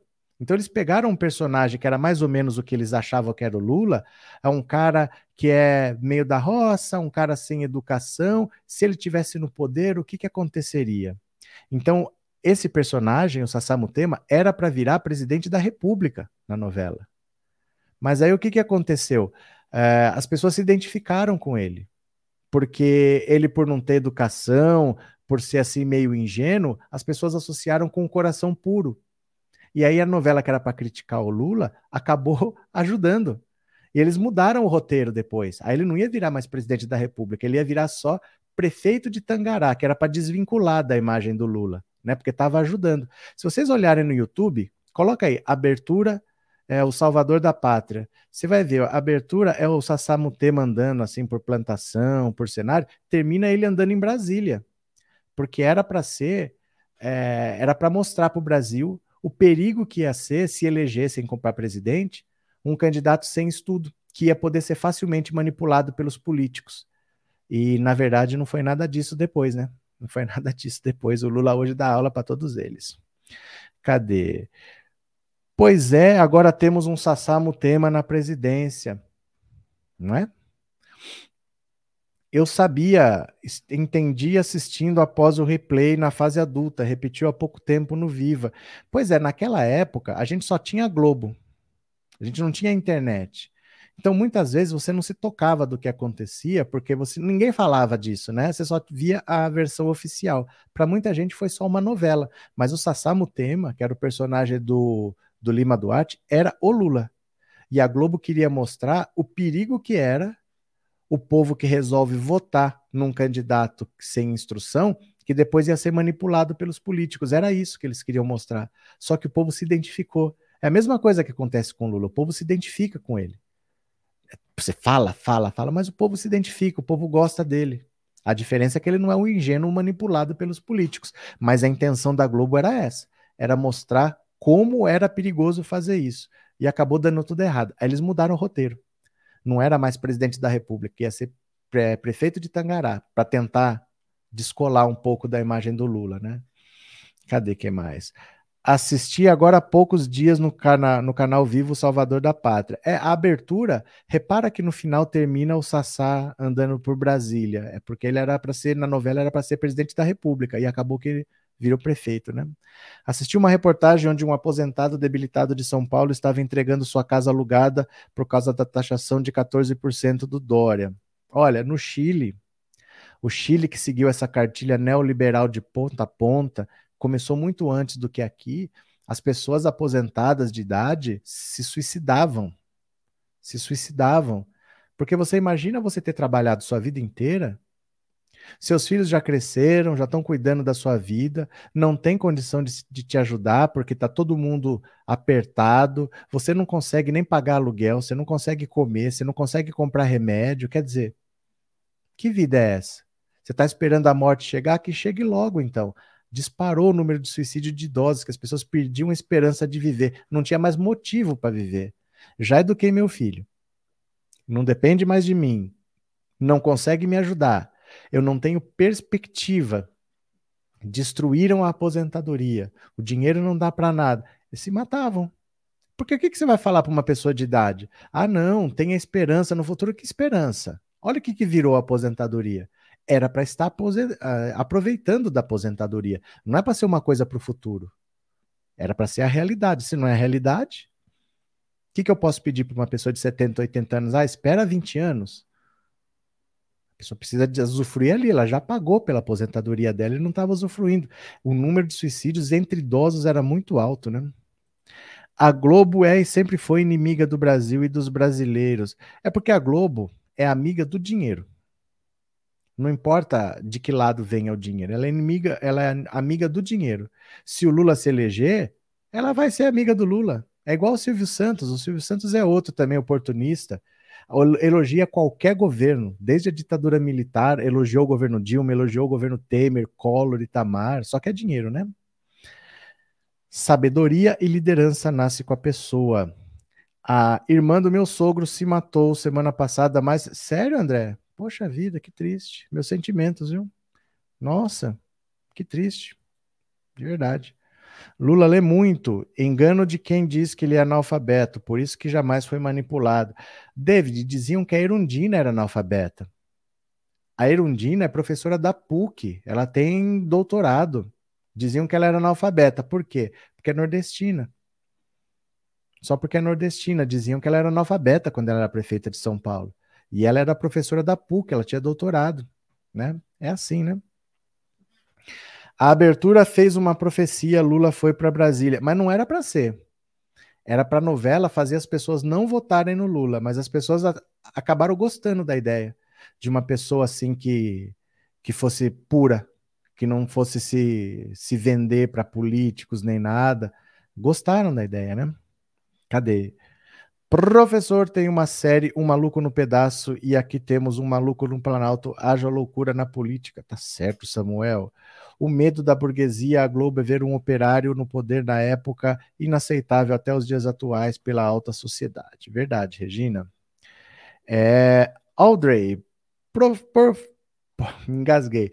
Por favor, professor, dê uma noção do que fazer e do que não fazer nas redes sociais um pouco mais a fundo para leigos e leigas como eu.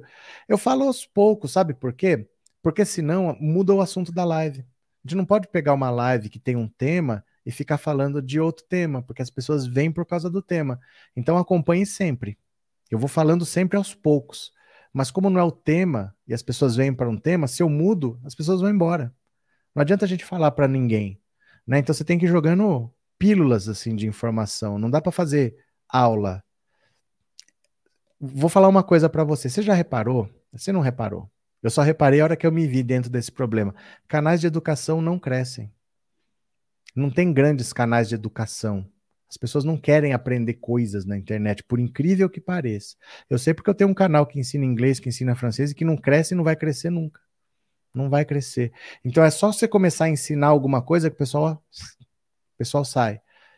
Para as pessoas não saírem, não adianta eu falar e ninguém ouvir. Eu falo bem picadinho assim. Então assista sempre, porque eu sempre vou falando alguma coisa. Aí você vai juntando os pedaços. Se eu parar para falar, o pessoal dispersa. E aí não adianta falar para ninguém, né? Com Lula não era assim, todo mundo tinha esperança, veio o golpe, não deixaram ele se candidatar, agora essas esperanças se renovam de novo. É porque não tem muito jeito, né? Se não for o Lula, vai ser quem? Tem que voltar, não dá para ser continuar desse jeito. Vocês ficaram sabendo da mini reforma trabalhista? É o, o Guedes preparou um grupo de estudos lá para estudar uma mini reforma trabalhista, fazer mais mudanças na lei trabalhista. Aí o que, que eles estavam propondo? Acabar com o seguro-desemprego, acabar com a, a multa de 40% quando você é demitido sem justa causa, a empresa tem que pagar 40% do fundo de garantia. Eles querem acabar com essa multa, querem acabar com a obrigatoriedade de você contratar o funcionário pela CLT para aplicativos. Se você for, por exemplo, o iFood ou o Uber, ia ser proibido contratar alguém por CLT. A pessoa ia ter que ser autônoma ou então ia ter que ser MEI, pessoa jurídica, mas não ia poder ser contratado pela CLT. Lógico, para beneficiar as empresas, né? E também estavam querendo que o domingo, você ia ter um domingo a cada dois meses. Então, como tem 12 meses no ano, você teria talvez só cinco domingos por mês, por ano, cinco domingos por ano para passar com a sua família. Porque você nem trabalha na prática 12 meses por ano, você trabalha 11, né? Tem um mês de férias. Então é capaz que você só tivesse cinco domingos por ano para passar com a sua família, para ficar com seu filho, para fazer um churrasquinho ali, cinco domingos por ano. O ano tem 52 semanas. Talvez você só tenha cinco com a sua família. Mas isso não é um projeto de lei que chegou na Câmara ainda, é um grupo de estudos do Paulo Guedes que está fazendo essa mini reforma trabalhista. Não tem nada para entrar em votação, para entrar em pauta, por enquanto não. E ano eleitoral, muito difícil que a, o Arthur Lira tenha interesse de pôr em votação, porque já sabem que o Lula quer revogar a reforma trabalhista. Para que vai fazer a mini e ficar contra o Lula? Quem ficar contra o Lula não vai se eleger. Hoje em dia, se você ficar contra o Lula, você vai perder votos. Então, eles estão querendo o contrário. Eles querem se associar ao Lula, não é para ajudar o Lula, não é para o Lula ajudar eles. Então, eles não vão aprovar agora uma mini reforma trabalhista, sabendo que o Lula é está querendo revogar até a outra reforma trabalhista, né? Mas eles, o Guedes está querendo fazer isso, gente, acabar com o seguro-desemprego. Você imagina um negócio desse? Acabar com é muita perversidade, de verdade, viu? Muita perversidade, de verdade, viu? Cadê? É, sem contar que a Irundina foi a melhor prefeita que teve em São Paulo naquela época, nós éramos felizes e não sabia. Raimundo, eu diria que é isso mesmo. Eu acho que a Irundina foi talvez a melhor prefeita de São Paulo, foi uma prefeita excelente, uma administração muito boa realmente, né? É, cadê? É, Arlete Mariano é que entro, fico escutando o professor, fico tão interessado no assunto que me esqueço de dar. Ah! Eu vou aí na Espanha dar um coco na sua cabeça.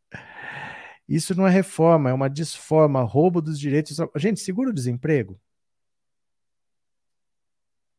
vamos falar a verdade, né? Acabar com o seguro-desemprego é perversidade pura. E aí, sabe o que, que eles falam?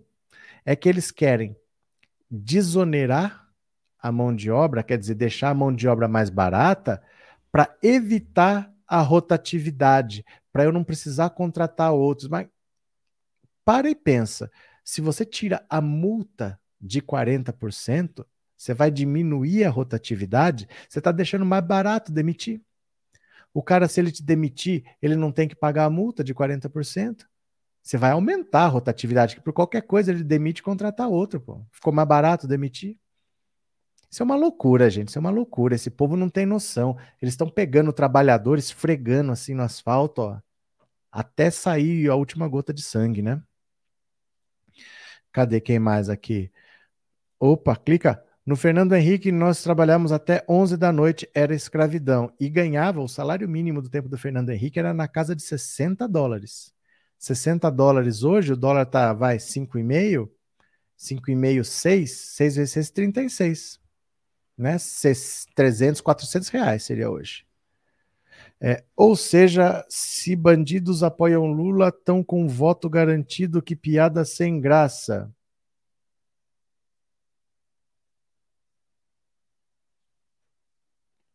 Eu, eu não sei que assim.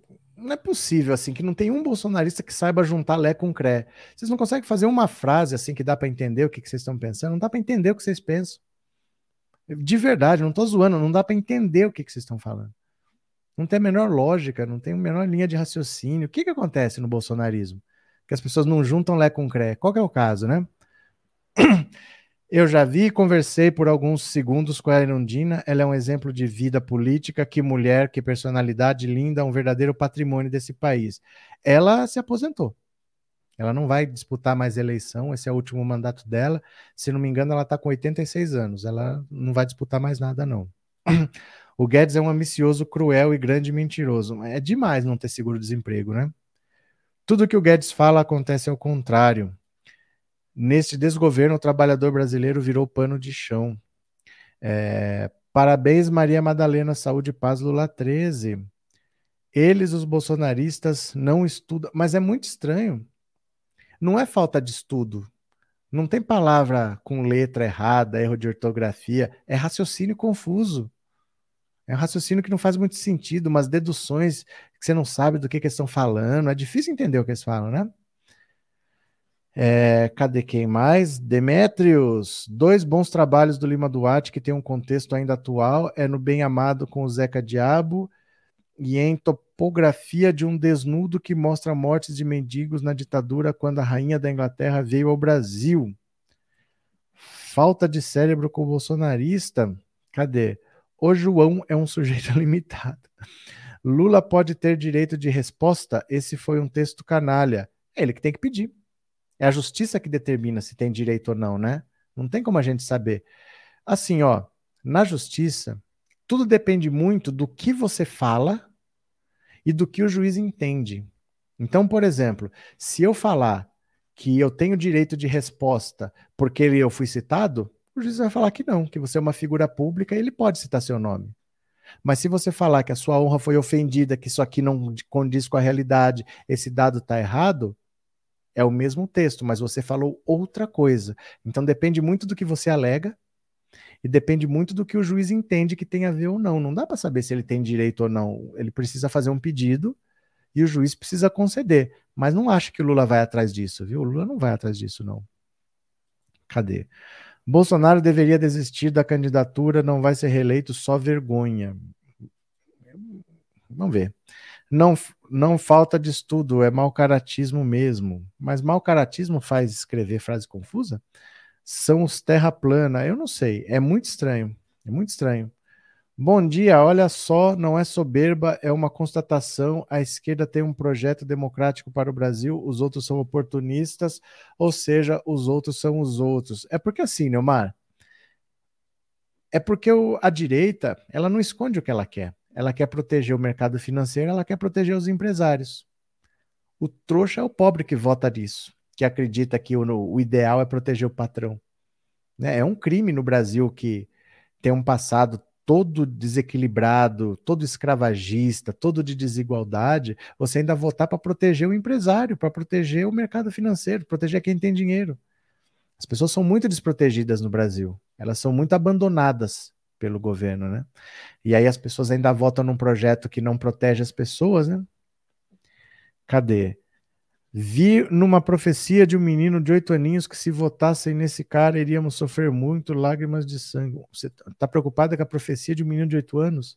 E o pior, os bolsonaristas se apropriaram definitivamente da bandeira do Brasil como se fossem únicos nacionais. Que fique para eles, por mim, que fique para eles. Gente, símbolos são símbolos, nada mais do que isso. Símbolos são apenas símbolos. Só quer ficar, fica. Fica aí para você. Por mim, não faço a menor questão. Fica aí, não tem problema. Lula poderia aplicar o plano do Ciro. Por que, Gabriel? Gabriel, deixa eu te explicar uma coisa.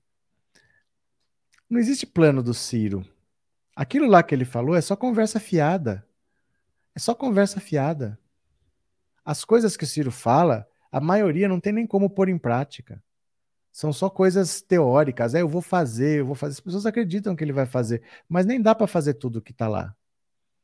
Porque saber o que tem que fazer, todo mundo sabe. Mas quem que consegue apoio, quem que consegue votos, quem que consegue convencer as pessoas, né? O Lula, com certeza, ele não vai fazer o que ele quer, ele vai fazer o que ele puder. O Brasil vai ser entregue destruído. O plano do Ciro já começa errado quando ele está pronto há quatro anos. Na outra eleição, esse plano já estava pronto. O Brasil mudou, o Bolsonaro destruiu o Brasil. O plano dele é o mesmo, só para começar a história. Não leva em consideração o Brasil de hoje. É um plano hipotético, na verdade, né? É um plano meramente hipotético. Cadê? Professor, comente alguma coisa sobre Lula Alckmin. Mas não tem mais o que comentar, Chagas. Tudo já está comentado, já está decidido, a chapa é essa. Acabou, não tem o que ficar revirando sobre isso. Isso já foi. O que, que você gostaria de saber? Faz uma pergunta que eu respondo, mas não tem mais o que comentar. A chapa é essa. Vai ser essa. Provavelmente pelo PSB mesmo. E isso, quer perguntar alguma coisa, você pergunta que eu respondo. Eu vou ficar esperando aqui. Se quiser fazer uma pergunta, faz para não ter o que comentar já. São fatos, né? São fatos. Cadê, Arlete? O Ciro tem planos, mas todo mundo tem. O plano é... O problema é colocar em prática e a viabilidade disso. É que assim, ó, o Ciro cometeu um erro gravíssimo. Ele tem um projeto, um plano nacional desenvolvimentista, que está pronto há quatro anos. Aí o que, que ele faz? Ele faz um livro E tá à venda lá na Amazon. Todo mundo pode ler e saber o que, que tem lá. Isso é um erro gravíssimo. Porque assim, como que eu vou conseguir um parceiro, um aliado? Porque todo aliado fala: olha, eu quero te apoiar, mas para mim é importante isso. Todo mundo tem uma pauta que é importante. O plano de governo você constrói com os seus aliados. Não é assim, ó, já tem um plano que está ali, agora é só executar. Por isso que ele não tem apoio. Quem é que apoia o Ciro Gomes? Porque o plano dele é fechado. Ninguém quer um governo só para ficar batendo palma para ele. As pessoas querem participar. Olha, eu vou, eu, eu vou participar, vou te apoiar, mas para mim a área ambiental é importante. Para mim, é, o direito do trabalhador é importante. Para mim, o combate à inflação é importante. As pessoas vão querer colocar alguma coisa no programa e o programa dele está fechado. Faz três anos que ele fala, fala a mesma coisa. Por isso que foi um fiasco a apresentação dele na sexta-feira, o lançamento da pré-candidatura. Porque ele falou o que ele já está falando há três anos. E o que está escrito no livro dele. Para que falar? Já está escrito, todo mundo já leu, toda entrevista ele fala. É um grave erro ele ter pegado esse plano aí, já ter tornado público três anos atrás. Porque ele fechou. Ele estrangulou a candidatura dele. Não tem como alguém se aproximar dele agora. Só se comprar o pacote completo, né? Ainda bem que as falcatruas do Moro foram descobertas em tempo. Estão sendo descobertas e estão indo atrás. Ele vai ter problemas. Olha aqui, ó. De 0 a 10, quanto podemos confiar no Alckmin para vice? Chagas, eu não sei se eu confio em mim, eu não sei se eu confio em você, não é uma questão de confiança. Você está se pegando nos pontos errados, meu caro. Você está se pegando nos pontos errados. Deixa eu te contar: vice não tem função nenhuma no governo. O que, que você espera de um vice? Vice não faz nada, ele não tem função. Segunda coisa, o Alckmin provavelmente estaria eleito para um quinto mandato em São Paulo. A hora que ele sai e vai ser vice do Lula, quem está praticamente eleito é o Haddad. E o Lula precisa de um governador de São Paulo parceiro. Isso nunca aconteceu nos quatro governos do PT. Ele sabe que a tarefa dele vai ser grande, então ele precisa de um parceiro em São Paulo, ele precisa de um parceiro no Rio, ele precisa de um parceiro em Minas. Ele não pode acontecer que nem hoje, que o Bolsonaro é inimigo do Dória. Ele não pode ser inimigo de um governador que está lutando contra ele. Então ele quer fazer o Haddad governador, tirando o, o, o Alckmin, ele abre o tapete vermelho para o Haddad ser governador de São Paulo. E terceiro, ai, mas ele vai dar o golpe. Primeiro, quem fala isso nem lembra o que aconteceu. Quem articulou o golpe contra Dilma chama-se Eduardo Cunha. Ele articulou o golpe, ele fez tudo para derrubar a Dilma. O Temer foi só quem se aproveitou, mas quem articulou tudo foi o Eduardo Cunha, não foi o Temer. Segundo, o Mourão é muito mais golpista que qualquer Alckmin. O Mourão já se ofereceu para todo mundo aí. Se quiser derrubar o Bolsonaro, eu topo. Por que, que não tem golpe? Porque o Bolsonaro elegeu o presidente da Câmara e indicou o PGR, o Augusto Aras, para não fazer denúncia contra ele. Acabou. Bolsonaro já te ensinou como não tem golpe. A esquerda é quem cisma em não aprender. Se você tiver o PGR, que é só indicar, você indica quem você quiser. E se você eleger o presidente da Câmara, não tem golpe. Um não te denuncia, o outro não aceita pedido de impeachment, acabou. Bolsonaro ensinou como que não tem golpe, a esquerda não entendeu ainda. Ai, mas será que ele não vai dar o golpe? Gente, o Bolsonaro está mostrando para gente como é que faz. Ele ia sofrer um impeachment. Ele abraçou o Centrão, elegeu o presidente da Câmara, indicou Augusto Ara para dois mandatos de PGR que não, não denuncia ele nunca, e não tem golpe, acabou. Então não tem, não tem, a gente tem que aceitar os fatos, parar de espernear com Alckmin, Alckmin. Ah, mas vai ser outro Temer. Gente, para com isso. Para com isso, né? Cadê? Quem acha que Ciro vai fazer alguma coisa está enganado. Se nem para votar em projeto a favor do trabalhador, ele cai fora para foi para Suíça. Para Suíça? Cadê? A visita da Damares e do que droga a família daquela criança foi um tapa na cara da ciência. Cadê?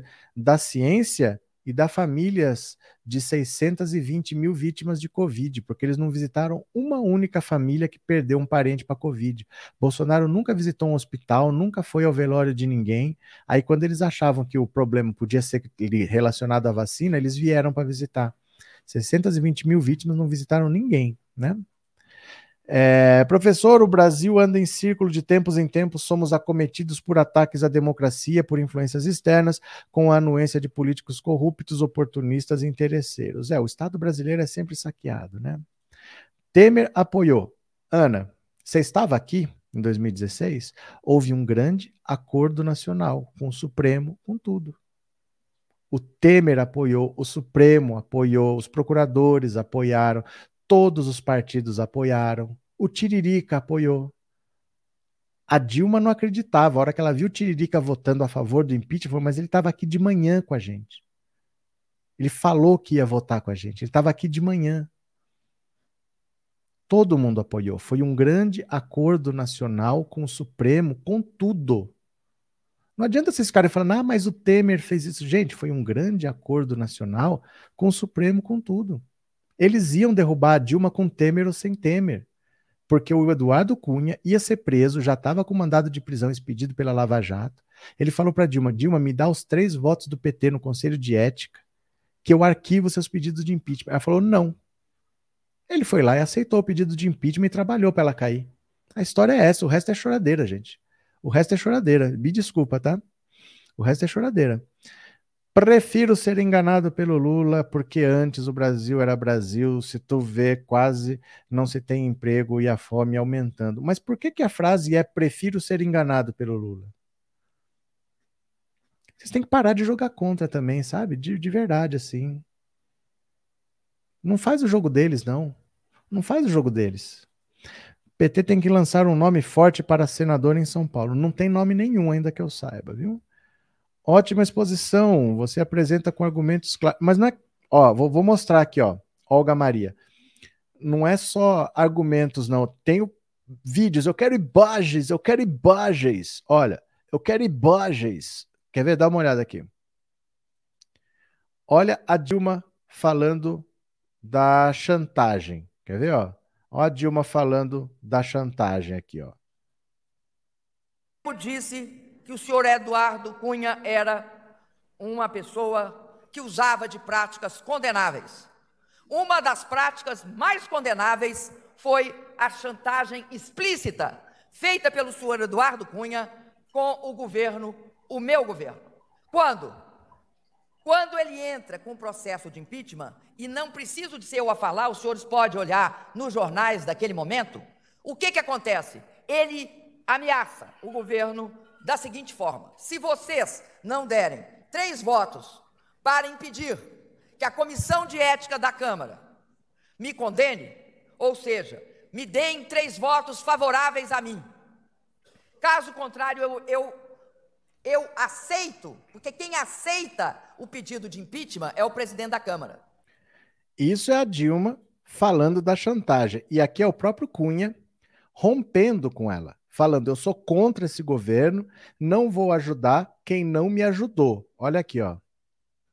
O presidente da Câmara dos Deputados do Brasil, Eduardo Cunha, declarou guerra à presidente Dilma Rousseff nesta sexta-feira. Eduardo Cunha anunciou o rompimento com o governo federal e disse que vai defender que o seu partido, o PMDB, faça o mesmo. Eu vou pregar no Congresso do PMDB, em setembro, que o PMDB rompa com o governo, saia do governo. E eu, pessoalmente, a partir de hoje, me considero com rompimento pessoal com o governo é, é, não há possibilidade, eu como deputado do PMDB, aceitar que o meu partido faça parte de um governo que quer arrastar para a lama dele todos aqueles que pode, porventura, na sua associação, ajudar a protegê-los.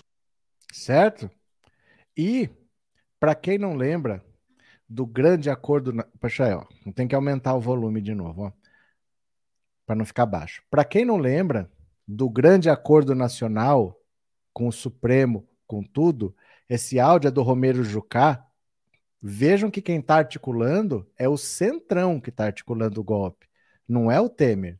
Eles é que falam. A solução mais fácil é colocar o Michel, porque o Michel vai parar a Lava Jato. Estancar a sangria, eles falam que tem que estancar a sangria, é parar a Lava Jato. Esse foi o motivo do golpe. Olha aqui, ó. Tá, tá escrito, tá? Tá escrito, dá para ler. Presta atenção. Tem que ver que o advogado, como é que a gente pode ajudar? Né? O advogado tem que ser político, advogado a política, como, como é a política? Tem que resolver essa porra, tem que mudar o governo para poder estancar essa sangria. Rapaz, a solução mais fácil era botar o Michel. filho é só o Renan que tá contra essa porra. Um acordo. Ele não gosta do Michel, porque o Michel é Eduardo Cunha. Não esquece o Eduardo Cunha, o Eduardo Cunha tá morto, porra. Não, é um acordo. Botar o Michel um grande acordo nacional. Com o Supremo, com tudo, com todo mundo e parava tudo. É, e aí delimitar onde está. Parava tudo. Certo? Quem estava articulando o golpe sempre foi o Centrão. O Centrão queria parar a Lava Jato, queria estancar a sangria. A Dilma não fez o que o Eduardo Cunha pediu, ele foi lá, derrubou a Dilma, eles articularam um golpe, o Temer se aproveitou porque o Temer é outro que ia rodar. O Eduardo Cunha foi preso, o Temer também seria. O Temer também seria preso. Então ele se aproveitou para escapar, porque a cabeça dele estava prêmio também. Então esse papo de que o Temer ele, ele vai, ser outro Temer, o Alckmin vai ser outro Temer, a gente esquece o que aconteceu. Esquece o que aconteceu. Não é assim o vice que puxou o tapete. Gente, se o Eduardo Cunha não aceita o pedido de impeachment, o Temer pode espernear lá que não acontece nada colocou o presidente da Câmara, quem que vai aceitar um pedido de impeachment? Pronto, não tem, não tem golpe. É só fazer o presidente da Câmara. Bolsonaro já mostrou o caminho de como não sofrer golpe e as pessoas ainda não entenderam, né? Agora não, porque estamos próximos das eleições, mas não seria interessante ao PT trocar de nome? Pois part... os partidos de direita têm nomes de centro-direita, mas, pra... mas praticam política de extrema-direita. É que assim, os partidos que trocam de nome são partidos que não querem que você saiba quem eles eram. Então você tinha o PTN que virou Podemos, você tinha o PDS que virou PP, o PL que virou não sei das quantas, eles não querem que você associe. Ah, esse partido é aquele. Eles ficam mudando de nome. Mas por que, que, que adianta mudar de nome de Partido dos Trabalhadores para outra coisa? Não tem motivo para isso, né? Quando você tem uma história, quando você tem uma luta, não tem por que você fazer. Quem eu acho que deveria mudar de nome é o PC do B. PC do B virou comunista virou xingamento. O Flávio Dino saiu do PC do B por quê? É difícil disputar uma eleição hoje pelo Partido Comunista do Brasil. Muito difícil, porque o povo adquiriu um preconceito contra isso. Ele foi para o PSB. O PCdoB deveria mudar de nome, mas o PT não Partido dos Trabalhadores, né? É, é para ser um Partido dos Trabalhadores mesmo. É partido sem que não quer que você lembre o que, que eles já fizeram, que ficam mudando de nome, né? Aí fica aqui assim, cidadania. O que, que é o cidadania? Você não sabe de onde que ele veio, que partido que era que virou cidadania, é, solidariedade. Você não sabe que, de onde que veio aquilo lá, né? Cair. É, ladrão versus ladrão de merenda igual negociata. Izulmiro. Deixa eu falar uma coisa para você.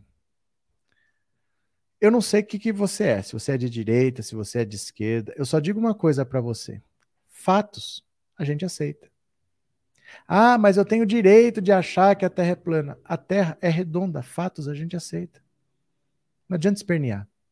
Fatos a gente aceita. Enquanto não é um fato, nós vamos ver o que, que a gente quer. Mas depois que é um fato, olha, gente, não adianta. Não tem mais voo hoje. Então é amanhã fazer o quê? Ah, eu não aceito. Não tem mais voo hoje. Não sai mais voo desse aeroporto. Quando passa a ser um fato, a gente aceita. Não tem mais o que discutir, né? Não tinha visto esse fato sobre a Dilma, porque não vem aqui. Eu já cansei de mostrar esses vídeos aqui, porque as pessoas têm essa ideia de que o Temer sozinho foi capaz de fazer isso tudo. O Temer é a pessoa que ele tinha que participar, porque se o vice não quiser, não vai ter impeachment. Mas quem derrubou, quem fez tudo, foi o Eduardo Cunha. O Eduardo Cunha ia ser preso, como foi, ele saiu agora. Ele saiu agora para o semiaberto. Ele ficou preso cinco ou seis anos, porque ele está desde 2015 preso, desde 2016. Ele já estava no Conselho de Ética para ser cassado, seguraram a votação da cassação dele até ele derrubar a Dilma. Ele fez o impeachment da Dilma, depois ele foi cassado e foi preso. E ele ficou preso cinco, seis anos lá. Mas ele fez tudo para derrubar Dilma, ele fez tudo, né? Cadê? O Estadão repete o mantras mentirosos criados pelas oligarquias escravocatas preguiçosas para demonizar o PT e Lula. O povo brasileiro acordou, essa imprensa marrom insiste em torcer a realidade. Cadê? É, Brasil sem favelas também é muito bom. Agora deixa eu falar uma coisa. Para essas pessoas que ainda estão esperneando contra o Alckmin, eu vou mostrar duas coisas aqui, ó, para vocês pararem de ser chatos. Porque primeiro, se não for o Alckmin, será outro de direita. Entendam isso, tá? Se não for o Alckmin, não vai ser o Che Guevara o vice, o vice não vai ser o Simão Bolívar, será um candidato de centro de, ou de direita, não de esquerda. Olha. Governei esse país. Quando eu cansei de perder eleições, eu disse ao PT que eu não queria mais ser candidato para ter 30% de voto. Que eu precisaria arrumar mais 20% de voto. E esse 20% não estava dentro da esquerda esse 20% estava no centro e até no centro-direita. Então parem de sonhar que vai ser alguém de esquerda, porque não será alguém de esquerda. Mas mais do que isso, esse pessoal que só critica, só critica, só critica, que nada tá bom, que nada tá bom, o Lula tem um recado para vocês. O Lula tem um bom recado para vocês. Olha. Não. Você acha que vai continuar assim pro não, mas eu, a única coisa que eu desejo é que eles ganhem uma coisa. Eu quero que eles governem o estado do Rio de Janeiro. Quando eles governarem a cidade do Rio de Janeiro, metade da frescura vai acabar. Eles vão perceber que não dá pra gente nadar teoricamente. Ele não pode ficar na beira da praia e falar, bom, você deu uma abraçada pra cá, uma abraçada pra lá, levanta a cabeça, bate um pé, entra na água e vai nadar, porra. Então eu quero que eles governem a cidade. Depois que eles governam a cidade, eles vão compreender que nem o Sarney, é quando foi, sabe, quando foi em 2006, que elegeu 323 deputados constituintes e elegeu 23 governadores do PMDB, não conseguiu governar. Mas entre Freixo e Crivella tinha que ficar com Freixo. Não dava para ficar com tenho, Eu não tenho problema de ficar com Freixo. Não, não digo não. você, eu digo o problema, o problema é o seguinte, é que eles, eles se acham. Sabe aquele cara que levanta de manhã, vai no espelho e fala, espelho, espelho meu, tem alguém mais fudido que eu? Tem alguém mais sério do que eu? Tem alguém mais honesto que eu, mais bonito que eu, mais sabido que eu? Então, caiam na real que governar não é fácil. O Lula quer abrir caminho para o Haddad ser governador, chamar o Alckmin para ser vice, tira o Haddad da disputa estadual, e ele precisa conversar com o centro ele vai fazer um governo do possível, não vai ser um governo de esquerda, ele não vai implementar uma ditadura socialista, comunista, heterotrópica, não sei das quantas, ele vai tentar salvar esse país de pessoas que estão comendo osso. É o governo de toda ajuda vai ser necessária. O Lula saiu da prisão depois de provar sua inocência, foi lá e apertou a mão do Fernando Henrique. Sabe por quê? Não é porque ele precisa, não é porque tem gente passando fome. Porque ele já foi presidente duas vezes e já saiu com 87% de aprovação. Ele já pôs o nome dele na história. Ele não fez isso porque ele precisa do Fernando Henrique. Ele foi porque as pessoas estão precisando que ele reconstrua esse país que a ganância desses bolsonaristas destruiu. Então parem com essa frescura de porque Alckmin, porque Alckmin, porque ele não tem que fazer isso para satisfazer o ego de vocês, não é para tentar botar comida na mesa daquele cara lá. Ele já foi presidente, ele sabe que não vai ser fácil.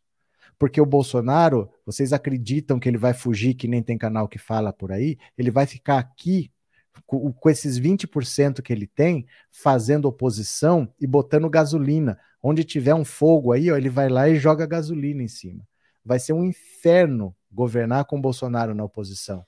Então ele sabe que toda ajuda é possível. E mais, o Lula sabe que em 2018 foi um erro. Foi um erro colocar o PCdoB como vice do PT. Faltou conversar com o centro, faltou conversar à direita. Esse pessoal ficou sem uma opção e votaram no bolsonarismo. Quando você não traz para o seu lado, esse pessoal não desaparece. Ele vai para o seu adversário.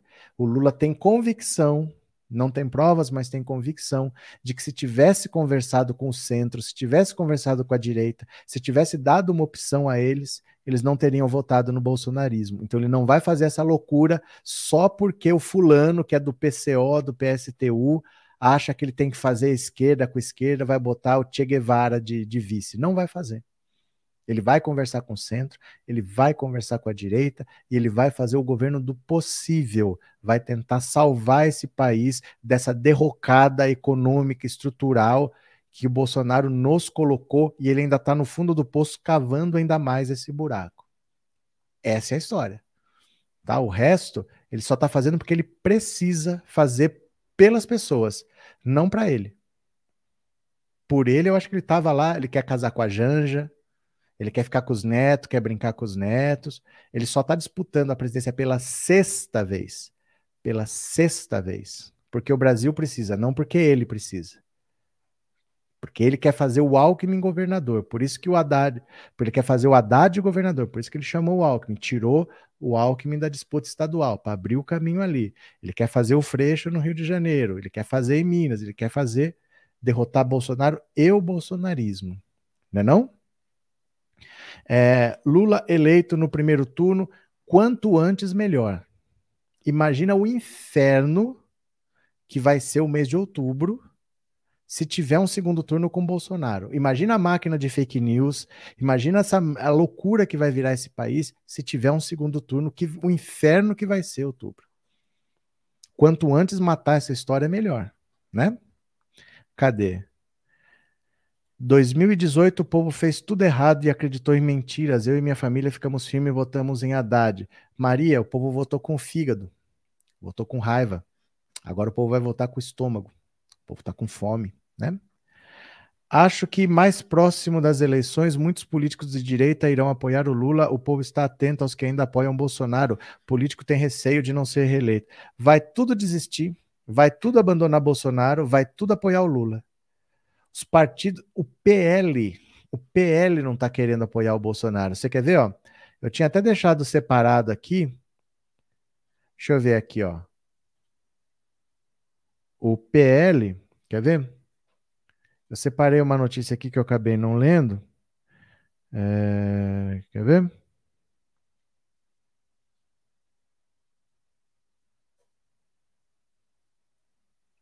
Ah, eu acho que eu não separei, não. Eu leio de noite para vocês.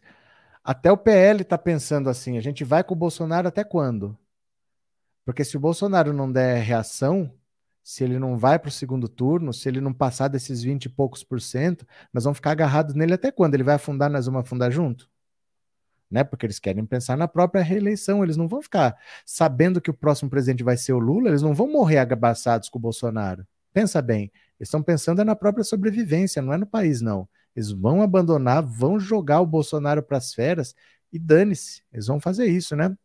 Carlos Campos, obrigado, viu, pelo seu super chat. Podia ter mandado uma mensagem aí. Obrigado pela sua generosidade, obrigado pelo apoio, viu? Muito obrigado, obrigado mesmo, de coração. Carlos Campos, muito obrigado, viu? Que mais? Verdade, será um inferno esse ano. Não vejo a hora de passar por tudo isso. Agora é fato, os políticos que surfaram na onda bolsonarista vão tudo pular na crista da onda do Lula. É porque assim, o Centrão já trabalhou com Lula e se deu muito bem, melhor que com Bolsonaro. Já apoiaram o governo Dilma, o governo Fernando Henrique, o governo Itamar, o governo Temer, o governo Bolsonaro. Para eles, tanto faz. Então, eles sabendo que o próximo governo é o Lula, eles vão grudar no Lula. Eles não vão ficar na oposição. O Centrão não é oposição a ninguém. Se for eleito o demônio, eles vão apoiar o demônio, não tem essa. Eles vão abandonar o Bolsonaro. E o Bolsonaro sabe. Eles estão lá porque, assim, o orçamento tem as emendas parlamentares. Dentro do orçamento tem um dinheiro lá que cada parlamentar tira. Isso vai acontecer mais ou menos em março, porque agora ainda está em recesso. Eles devem voltar agora, acho que semana que vem voltam. Aí tem o carnaval, deixa passar o carnaval, aí começa o ano para valer, eles metem a mão nas emendas e tchau. Quando for março, aí tchau, eles abandonam, porque eles já pegaram o dinheiro, já mandaram para o município deles, já botaram outdoor, obrigado ao deputado que ajudou na, não sei das quantas. É parte da campanha. Aí que eles vão abandonar. É quando chegar março, mais ou menos, que eles vão desembarcar. Pula todo mundo fora. E aí o Bolsonaro, em abril, vai ter os ministros que vão ser candidatos. Esses ministros vão ter que sair dos ministérios. Pelo menos uns 10 ou 11 vão sair. Aí ele vai ter que fazer uma reforma ministerial. Ele já não vai ter o partido para apoiar depois. Gente, vai virar um inferno, vai virar um caos o governo Bolsonaro. Vocês se preparem, viu? Vai ser um caos. Não podemos pensar que a eleição será fácil, não podemos ser surpreendidos novamente. Mas a gente não está pensando que é fácil. Só que existe uma lógica, né? Está caminhando para um certo lado. A maior tendência é que o Bolsonaro não consiga crescer, que ele caia. A rejeição dele é muito alta. O governo dele não apresenta soluções, ele não trabalha. Gente, olha, hoje é dia 23 de janeiro. O ano começou Bolsonaro não fez uma única reunião ministerial. Vocês separaram nisso? Foi praticamente um mês já do ano. Ele não fez uma única reunião ministerial. Ele não fez nada. Ele não fez rigorosamente nada até agora. Nós já estamos indo para fevereiro. Como que não tem uma reunião ministerial? Não tem. O país está entregue. O país está entregue às baratas. O Bolsonaro não faz rigorosamente nada. Como ele vai melhorar a aprovação dele? Então, que a eleição vai ser difícil? Vai ser difícil. Mas qual é a perspectiva de Bolsonaro melhorar se ele sequer trabalha? Porque a situação está feia. Vai melhorar por conta própria, sem ninguém trabalhar? Ninguém trabalha nesse governo. Nas vésperas da eleição, muito menos. Então, qual é a chance dele melhorar isso? Muito difícil, muito difícil, né? Marilde, todos na minha casa assistem a sua live, todos somos Lula. Que bom, Marilde, fico feliz. Obrigado pelo super chat e obrigado por ser membro do canal. Mônica Manoia assumida, não assumida, assumida. Lula para presidente da Alemanha. Obrigado, Mônica. Você está sumida, hein? Não suma não, que eu estou de olho em você. Obrigado, Mônica. Obrigado por ter aparecido, viu? Fiquei feliz, de verdade, fiquei feliz. Professor, é possível Lula ganhar no primeiro turno? Pela lógica, deve ganhar no primeiro turno. Sabe por quê? Porque as eleições mudaram. Eu vou falar só isso e vou terminar. As eleições mudaram. Antigamente, você era candidato, você pegava doação com o empresário e fazia sua campanha. Então o limite era o quanto você conseguisse arrecadar. Você podia pegar dinheiro, dinheiro, dinheiro e ia fazendo a campanha. Agora não. Existe um fundo eleitoral. Esse fundo eleitoral é um X. Esse X, se você gastar aqui, você não pode gastar aqui. Então, quando você vai vendo que a campanha para presidente está perdida, é mais fácil você abandonar, não gastar o dinheiro ali e gastar para eleger deputado. Porque esse dinheiro, o fundo eleitoral, ele é proporcional ao número de deputados. Se você eleger poucos deputados, você vai ter menos dinheiro na próxima eleição. Então, o que, que é a lógica? O PL vai jogar dinheiro na campanha do Bolsonaro por que, que ele não usa esse dinheiro para eleger deputado? O Podemos do Sérgio Moro só tem 11 deputados. Vai ter pouco dinheiro. Vai gastar dinheiro na campanha do Sérgio Moro? E depois não vai eleger deputado? Os deputados do Podemos estão falando: se o Sérgio Moro for o candidato, nós vamos sair do partido. Vamos procurar outro partido que dê condição da gente ser candidato. Porque o Moro vai querer todo o dinheiro para ele. Então a tendência, se o Moro não sair desses 7, 8, 9%, é ele desistir. Porque o Podemos não vai gastar dinheiro numa campanha que não vai para lugar nenhum. O Ciro Gomes. Ciro Gomes está fazendo uma campanha caríssima para estar tá com 4, 5%. Para que que vai gastar dinheiro com isso? Então as, as, a tendência é que essas candidaturas desistam para parar de gastar dinheiro. Ou se não desistir, o partido fala assim, ó, você não quer desistir? Vai lá com, com 10 cruzeiro aí, vê o que, que você faz. Você tem esse trocado aí, não vou pôr dinheiro na sua campanha. Ele pode não desistir, mas fazer uma campanha sem recurso, que não vai para lugar nenhum. Porque o foco é eleger deputado, é o número de deputados que garante o seu dinheiro. Entendeu? Então, nesse cenário, a hora que você começa que o Lula tá, vai ganhando, o pessoal vai abandonar, vai usar o dinheiro para eleger deputado. Então, a tendência é. A tendência é desse jeito, é que quem tiver uma vantagem confortável ganhe no primeiro turno, porque os outros começam a desistir, entendeu? Ivone, obrigado pelo super sticker, viu? Muito obrigado mesmo. Obrigado de coração pelo seu apoio, viu? O PSB não vai cumprir o acordo e vai lançar o Márcio França ao governo de São Paulo. Quem te falou isso? Quem te falou isso? Concordo, mas muita gente é desinformada e ainda acredita em fake news. Muito triste. Como faço para mandar um Pix? A chave Pix é essa: 14 997790615. Essa é a chave Pix tá? Se você quiser, você coloca uma mensagem ali que eu já vou ler as mensagens que estiverem no Pix. Mas ó, deixa eu falar uma coisa para você. Falar que muita gente acredita em fake news é a mesma coisa que você falar assim, ó. Todo mundo riu dessa piada em 2018. E estão contando a mesma piada desde 2018. Vão contar a piada de novo, todo mundo vai rir de novo. Não é assim. Quando você faz pela primeira vez, tem um efeito. Se você fica repetindo, repetindo, repetindo, repetindo, não é que vai ter o mesmo resultado, né? Até porque o Bolsonaro de hoje não é o Bolsonaro de 2018. O Bolsonaro de 2018 era um franco atirador. Ele não tinha nada para defender, porque ele nunca fez nada na vida. Ele não tinha nada para defender. Agora ele é presidente da República. Não adianta ele jogar fake news. Ele precisa explicar a inflação. Ele precisa explicar o desemprego. Ele precisa explicar a gestão da pandemia. Ele não pode simplesmente jogar uma mentira e achar que vai ser reeleito por causa de uma mentira. Mentira não põe comida no prato de ninguém. Em 2018, ele não tinha responsabilidade porque ele não era o governo, agora ele é. Como candidato do governo, ele deve respostas. Não adianta só ele jogar uma mentira, a situação mudou. Não dá para ele fazer simplesmente a mesma coisa e tudo bem, né? O tempo do Lula, eu não tinha conhecimento de alguém na fila do osso. É porque se, se acontecesse uma situação extrema, ele ia dar um jeito. Ó, quando começou a pandemia, aprovaram o auxílio emergencial. Você lembra que ninguém sabia como ia ser pago? Ninguém sabia se ia usar cartão do que já era do Bolsa Família, mas tinha gente que era do cadastro único, que não tinha cartão de nada, e tinha gente que ia receber, ninguém sabia se ia ter aplicativo, se não tinha. No começo atrasou. No começo atrasou. Eu ouvi várias e várias vezes as pessoas falando: se o presidente fosse o Lula, ele não deixava atrasar. Ele podia fazer o que fosse, mas ele ia atrás, ele não ia deixar atrasar. As pessoas falavam isso. Eu não sei se vocês chegaram a ouvir, provavelmente vocês chegaram a ouvir também, mas as pessoas falavam: se fosse o Lula, ele não deixava atrasar.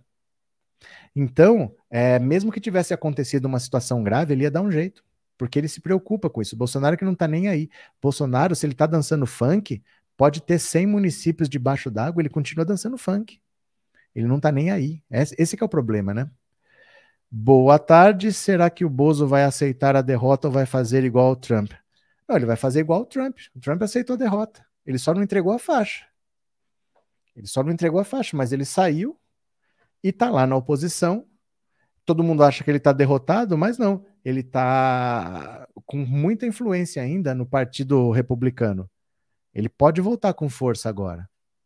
Mas ele está lá ele só não entregou a faixa, mas ele saiu, ele não, não ficou lá assim, não, não vou sair, não vou sair. Teve que sair, saiu. Só não saiu elegantemente, mas saiu e tá na oposição enchendo o saco. Ele vai voltar forte. Por isso que eu falo, gente, essa história de que o Bolsonaro vai fugir, Bolsonaro vai fugir. Bolsonaro tem 20%, ó. Parece que o Bolsonaro é um idiota. Parece que o Lula tá ganhando de um idiota. Parece que tendo o Bolsonaro, qualquer um ganharia, porque ele é um idiota. Ninguém tem mais votos que Bolsonaro, a não ser o Lula. Ninguém conseguiu atingir essa pontuação aí. O Sérgio Moro não tem nem metade da pontuação dele. Você acha que ele vai fugir, vai abandonar esse capital político? Ele não vai abandonar. Ele vai ficar na oposição fazendo o um inferno aqui. Onde tiver um problema, soltando fake news, jogando gasolina mesmo, o... ele vai fazer um inferno. Vocês não tenham dúvida disso, viu? Deixa eu pegar aqui, pronto. Deixa eu ver as mensagens do Pix que vocês mandaram. Opa, espera lá. Deixa eu ver se alguém mandou aqui. Com certeza teve. Todo dia tem alguma coisinha. Vamos ver. Olha, pronto. Eu vou agradecer ao Tarcísio, Tarcísio Rodrigues de Oliveira. Parabéns pela live, professor Tarcísio Rodrigues, de Minas Gerais. Obrigado pelo seu Pix, professor Tarcísio de Minas. Maria Graças Vieira Silva, obrigado pelo seu pix também, muito obrigado. Wilson, Wilson Mendonça, olá professor, gosto muito do seu canal. Um trabalho, bom trabalho e Lula lá. Obrigado, Wilson. Quem mais? Raimundo, Raimundo Cavalcante, obrigado pelo seu pix. Podia ter mandado uma mensagem, não anexou, mas muito obrigado. E Jurandir, obrigado pelo pix, também não mandou uma mensagem, podia ter anexado, tá bom? Deixa eu ver aqui quem mais. Se o Trump não foi preso nos Estados Unidos, acham que vão prender o Bolsonaro aqui? Mas depende do que cada um fez. Depende do que cada um fez. Você tem notícia de rachadinha do, do Trump? Você tem notícia dos filhos todos corruptos sendo investigados lá pelo STF de lá? Depende do que cada um fez. Né? Não é porque se eles perderam. O Trump não vai ser preso porque perdeu e o Bolsonaro não vai ser preso porque perdeu. Vai ser preso pelos crimes que eles cometeram. Quais foram os crimes que o Trump cometeu? Você tem notícia de rachadinhas lá, coisas desse tipo? São, são cenários diferentes, né? Ademares e Queiroga foram para Lençóis Paulistas em busca de um troféu pro Bozo e estão se lixando para a família ou a saúde do menino.